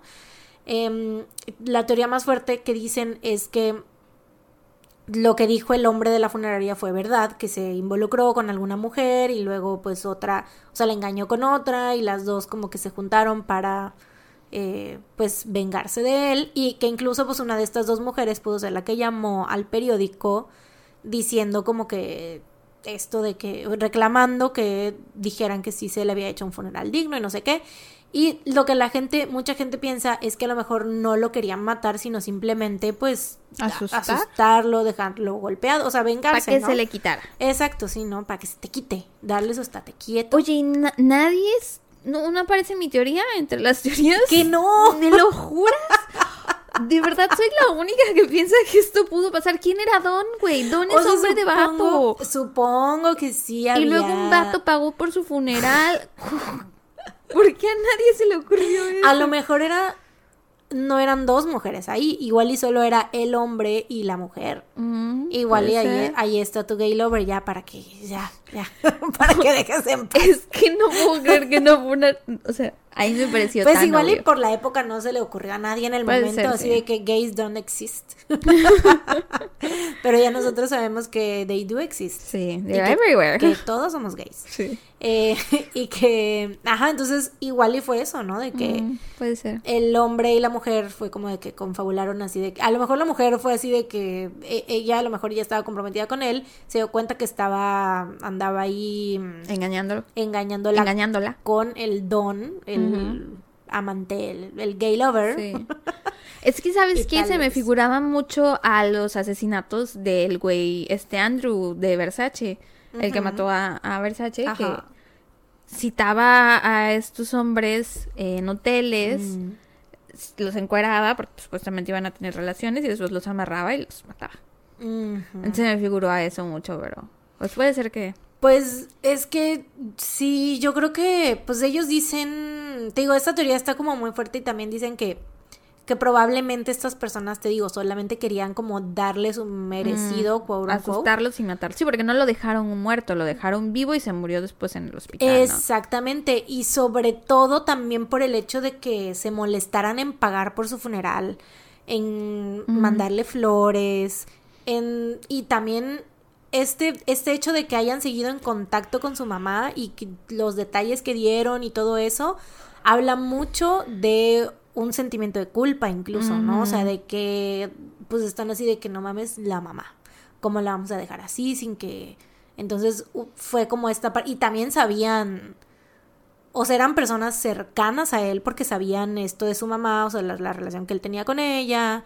Y cuando ella, te digo, habló con esta persona que era un hombre, que era muy, o sea, que le dijo detalles de, de Artemus que ella sabía que eran cosas personales, o sea, que ella decía que pues era alguien que parecía muy cercano a él, ¿no? Entonces, pues sí, era, sí fue gente que lo conoció. Oye, pero entonces la persona que lo mató tuvo que estar en el hotel por un Ese, ese es el misterio, ese es el gran misterio porque... porque lo del teléfono. Ese es el misterio, porque las personas del hotel no, no vieron a nadie, como que ni entrar ni salir, ni nada Y de la eso, voz no había cámaras. la voz que escucharon que les dijo así de adelante, prende la luz o algo así, ¿era hombre o mujer, sabemos? Era hombre. Ujú. Digo. Digo, solo lo pongo ahí. Pregunta, güey, nada más para. Mm, mm, just putting it out there. Ah, era hombre. Digo, digo, nada más pregunto, pero bueno. Ay, dale, güey. No, pero sí, o sea, lo más seguro es que haya sido alguien que, que él conociera. Que lo conociera. Chale, güey. Y así. Pues ya, eso es todo por este caso. Mis fuentes fueron el video The Creepy Murder in Room 1046 Sí está muy creepy. De BuzzFeed Unsolved. Porque aparte el comportamiento de él antes de Ajá. ya era creepy. Sí, ya era creepy de por sí, o sea, eso de quedarse sentado ahí en la oscuridad con un- la lámpara Sí. así en... Tal vez, tal vez padecía de migrañas y por eso no prendía las luces. Puede ser, puede ser. Pero también, o sea, el hecho de que, ay, es que van a venir unos amigos Ajá. y de que le hicieran esto y que luego él dije que no quisiera decir. El hecho también, eso. De eso que me caí de la bañera. Eso dicen muchos, de que el hecho de que él no quisiera decir, también pudo haber sido que a lo mejor pues estaba ya pues la contusión o qué sé yo, pero muchas personas dicen que pues no quiso acusar a las personas que le hicieron lo que le hicieron, porque a lo mejor pues por lo mismo de que era cercano a ellos a lo mejor, Mm. o porque sabía que se lo merecía tal vez, no, o sea, entre comillas, no, o sea, como, no sé. O sea, si fuera real este caso de que él fue infiel y que no sé qué y que le dieron su merecido y bla, bla, bla, pues tendría sentido que él no quisiera, mm, o sea, que se sintiera culpable y que no quisiera acusar a las personas que le hicieron eso porque saben de dónde vino, ¿no? Pero pues bueno. Eh, ajá, pues ese, ese video de BuzzFeed Unsolved en YouTube y Wikipedia se acabó. Pues muy bien. Para jalarse los pelos está. Yo sí creo mucho en mi teoría. Sí. Y también creo que por eso no dijo quién fue. También. Porque cómo va a decir de, pues es que me gay quedé de lover. ver con un hombre y estábamos encuerados y me, golpeó. Sí. Sí. Sí, porque Pues, la época más que nada también. O sea, los 30 estamos hablando de la mm, literalmente todo estaba prohibido y te ibas a la cárcel. A la cárcel. Wow. Pues buen Pero, pues, trabajo. Thank you. Dato feliz. Increíble. Recomendación feliz porque quiero ir por mis empanadas, güey. Ah, pues mi dato feliz es. Bueno, dos cosas. Uno es en Dior. Obviamente no podía no mencionar a Jimin Dior. Obi. Y dos, pues todo lo que ha pasado el día de hoy. Eh, mi regalo de cumpleaños que me diste tú. El regalo de cumpleaños que del Army Bomb, que fue de parte del Stuntuncites. Muchas gracias. El pastel de parte del Stuntuncites también. Que vamos a ir a comer empanadas. Todo Los eso. piecitos. Sara está juntando sus piecitos emocionada. ap- aplaudo con mis pies. Aplaudiendo con los pies. ¿Y tú? Yo tengo recomendación feliz. O sea, obviamente dato feliz también todo esto y que vamos a ir a Don Porfi a comer a cenar empanadas y eso. Pero tengo recomendación feliz y es que ya salió la serie de That 90 Show, que no es empezado a ver, güey. El seguimiento de That 70 Show, gran, gran, gran serie de That 70 Show. Y la neta lo hicieron muy bien, güey. con ¿Ya la That viste? 90 Show. Ya, toda. ¿Ya toda? Toda. ¿A qué hora? Güey, pues son 10 episodios de media hora. O sea, me la eché en las noches. Es que, ¿sabes? Cuando ya termino.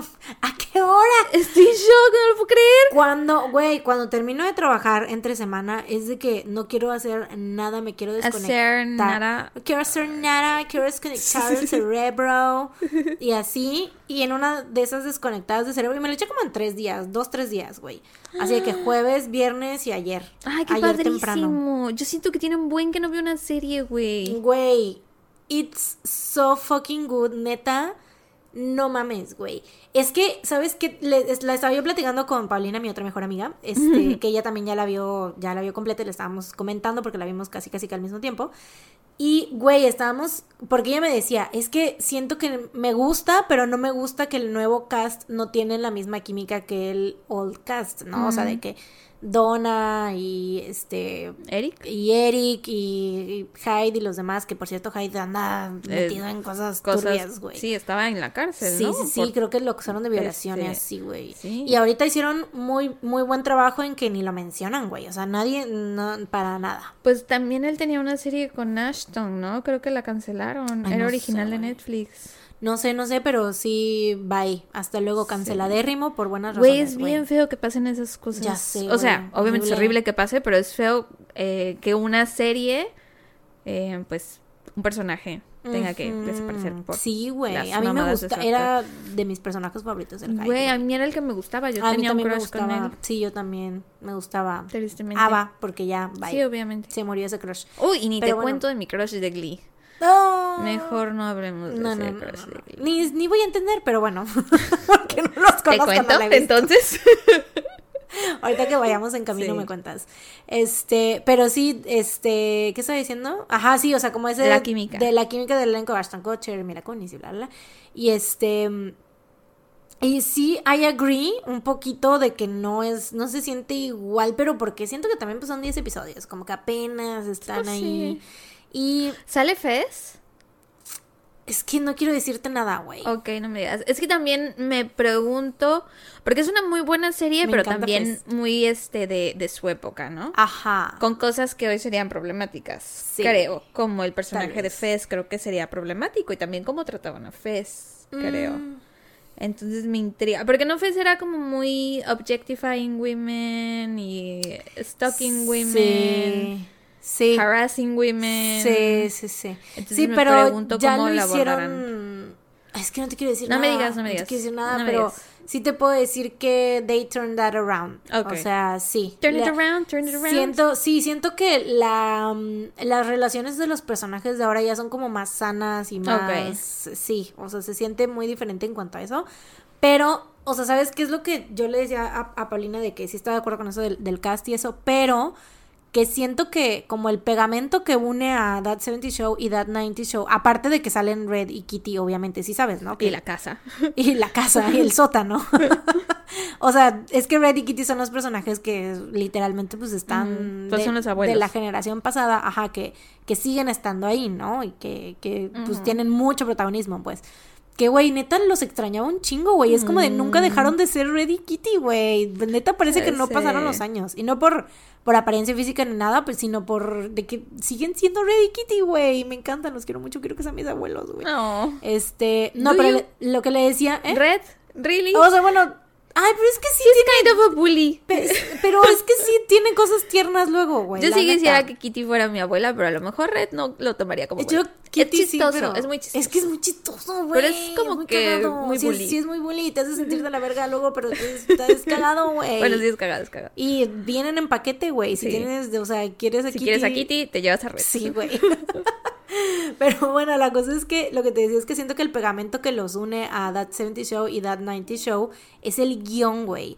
O sea, creo que en That 70 Show, aparte de, o sea, lo otro fuerte que tenían aparte del elenco, era el guion, güey, de que neta con las situaciones, o sea, cómo te hacían reír y cómo las referencias que tenían a los 70s y todo eso, o sea, como que todo estaba bien, no sé, muy bien hecho, güey.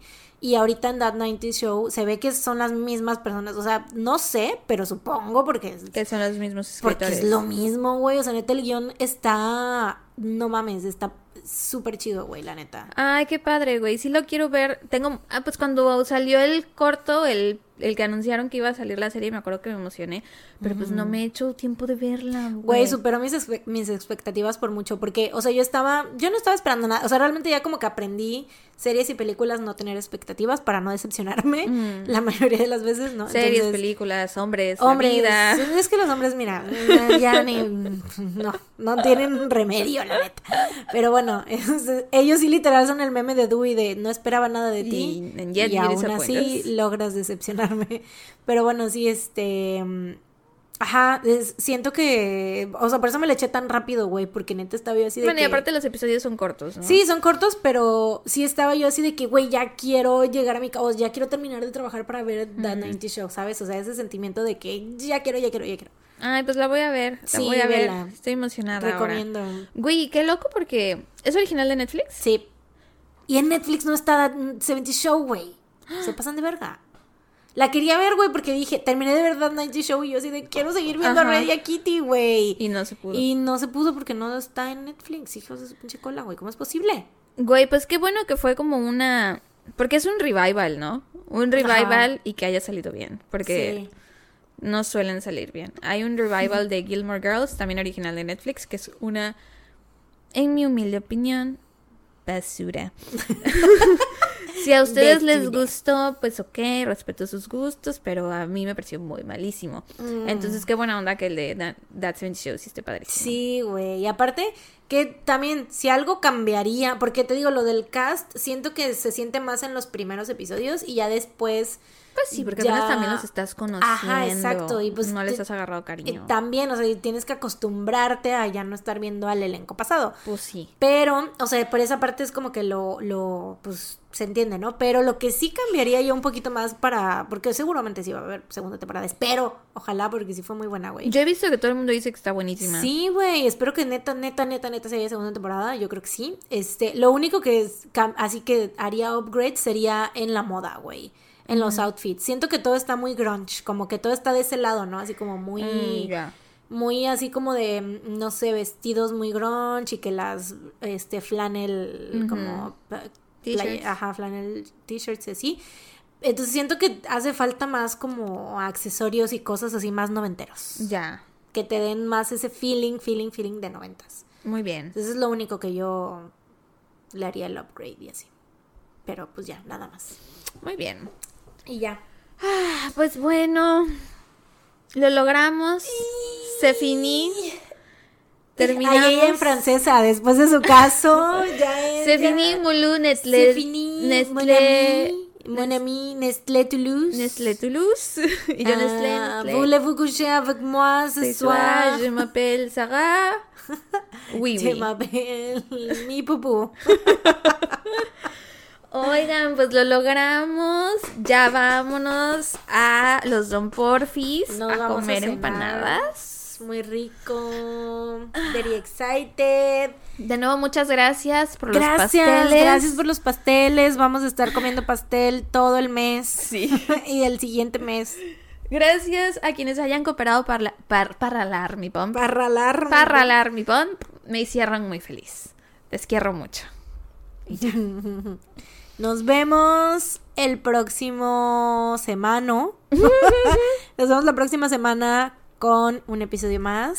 Oigan, y ya seré yo una mujer de 30 años. Ya serás una treintona la próxima vez que grabemos, güey. Oh my god, y estarás en el tercer piso. ¿Tendré más sabiduría? Tendrás mucho que contarnos. ¿Seré 30 coqueta y próspera? Claro que sí, seremos treintas, coquetas y prósperas. Qué emoción. Nos tendrás mucho que contarnos en Sí. el- la próxima intro. Ah, sí, va a ser un poco como el episodio del de- concierto de Sí. Harry. Bueno, yo espero sí tener cosas que contarles. claro que sí vas a tener cosas que contarnos. Ah, Pero bueno, vámonos. Nos vemos la próxima semana. eh, y pues sí, nos escuchan con un nuevo episodio de su podcast favorito. Mientras tanto, cuídense. Y recuerden, No no salgan salgan de de casa. Tum, tum, tum. Bye. Bye.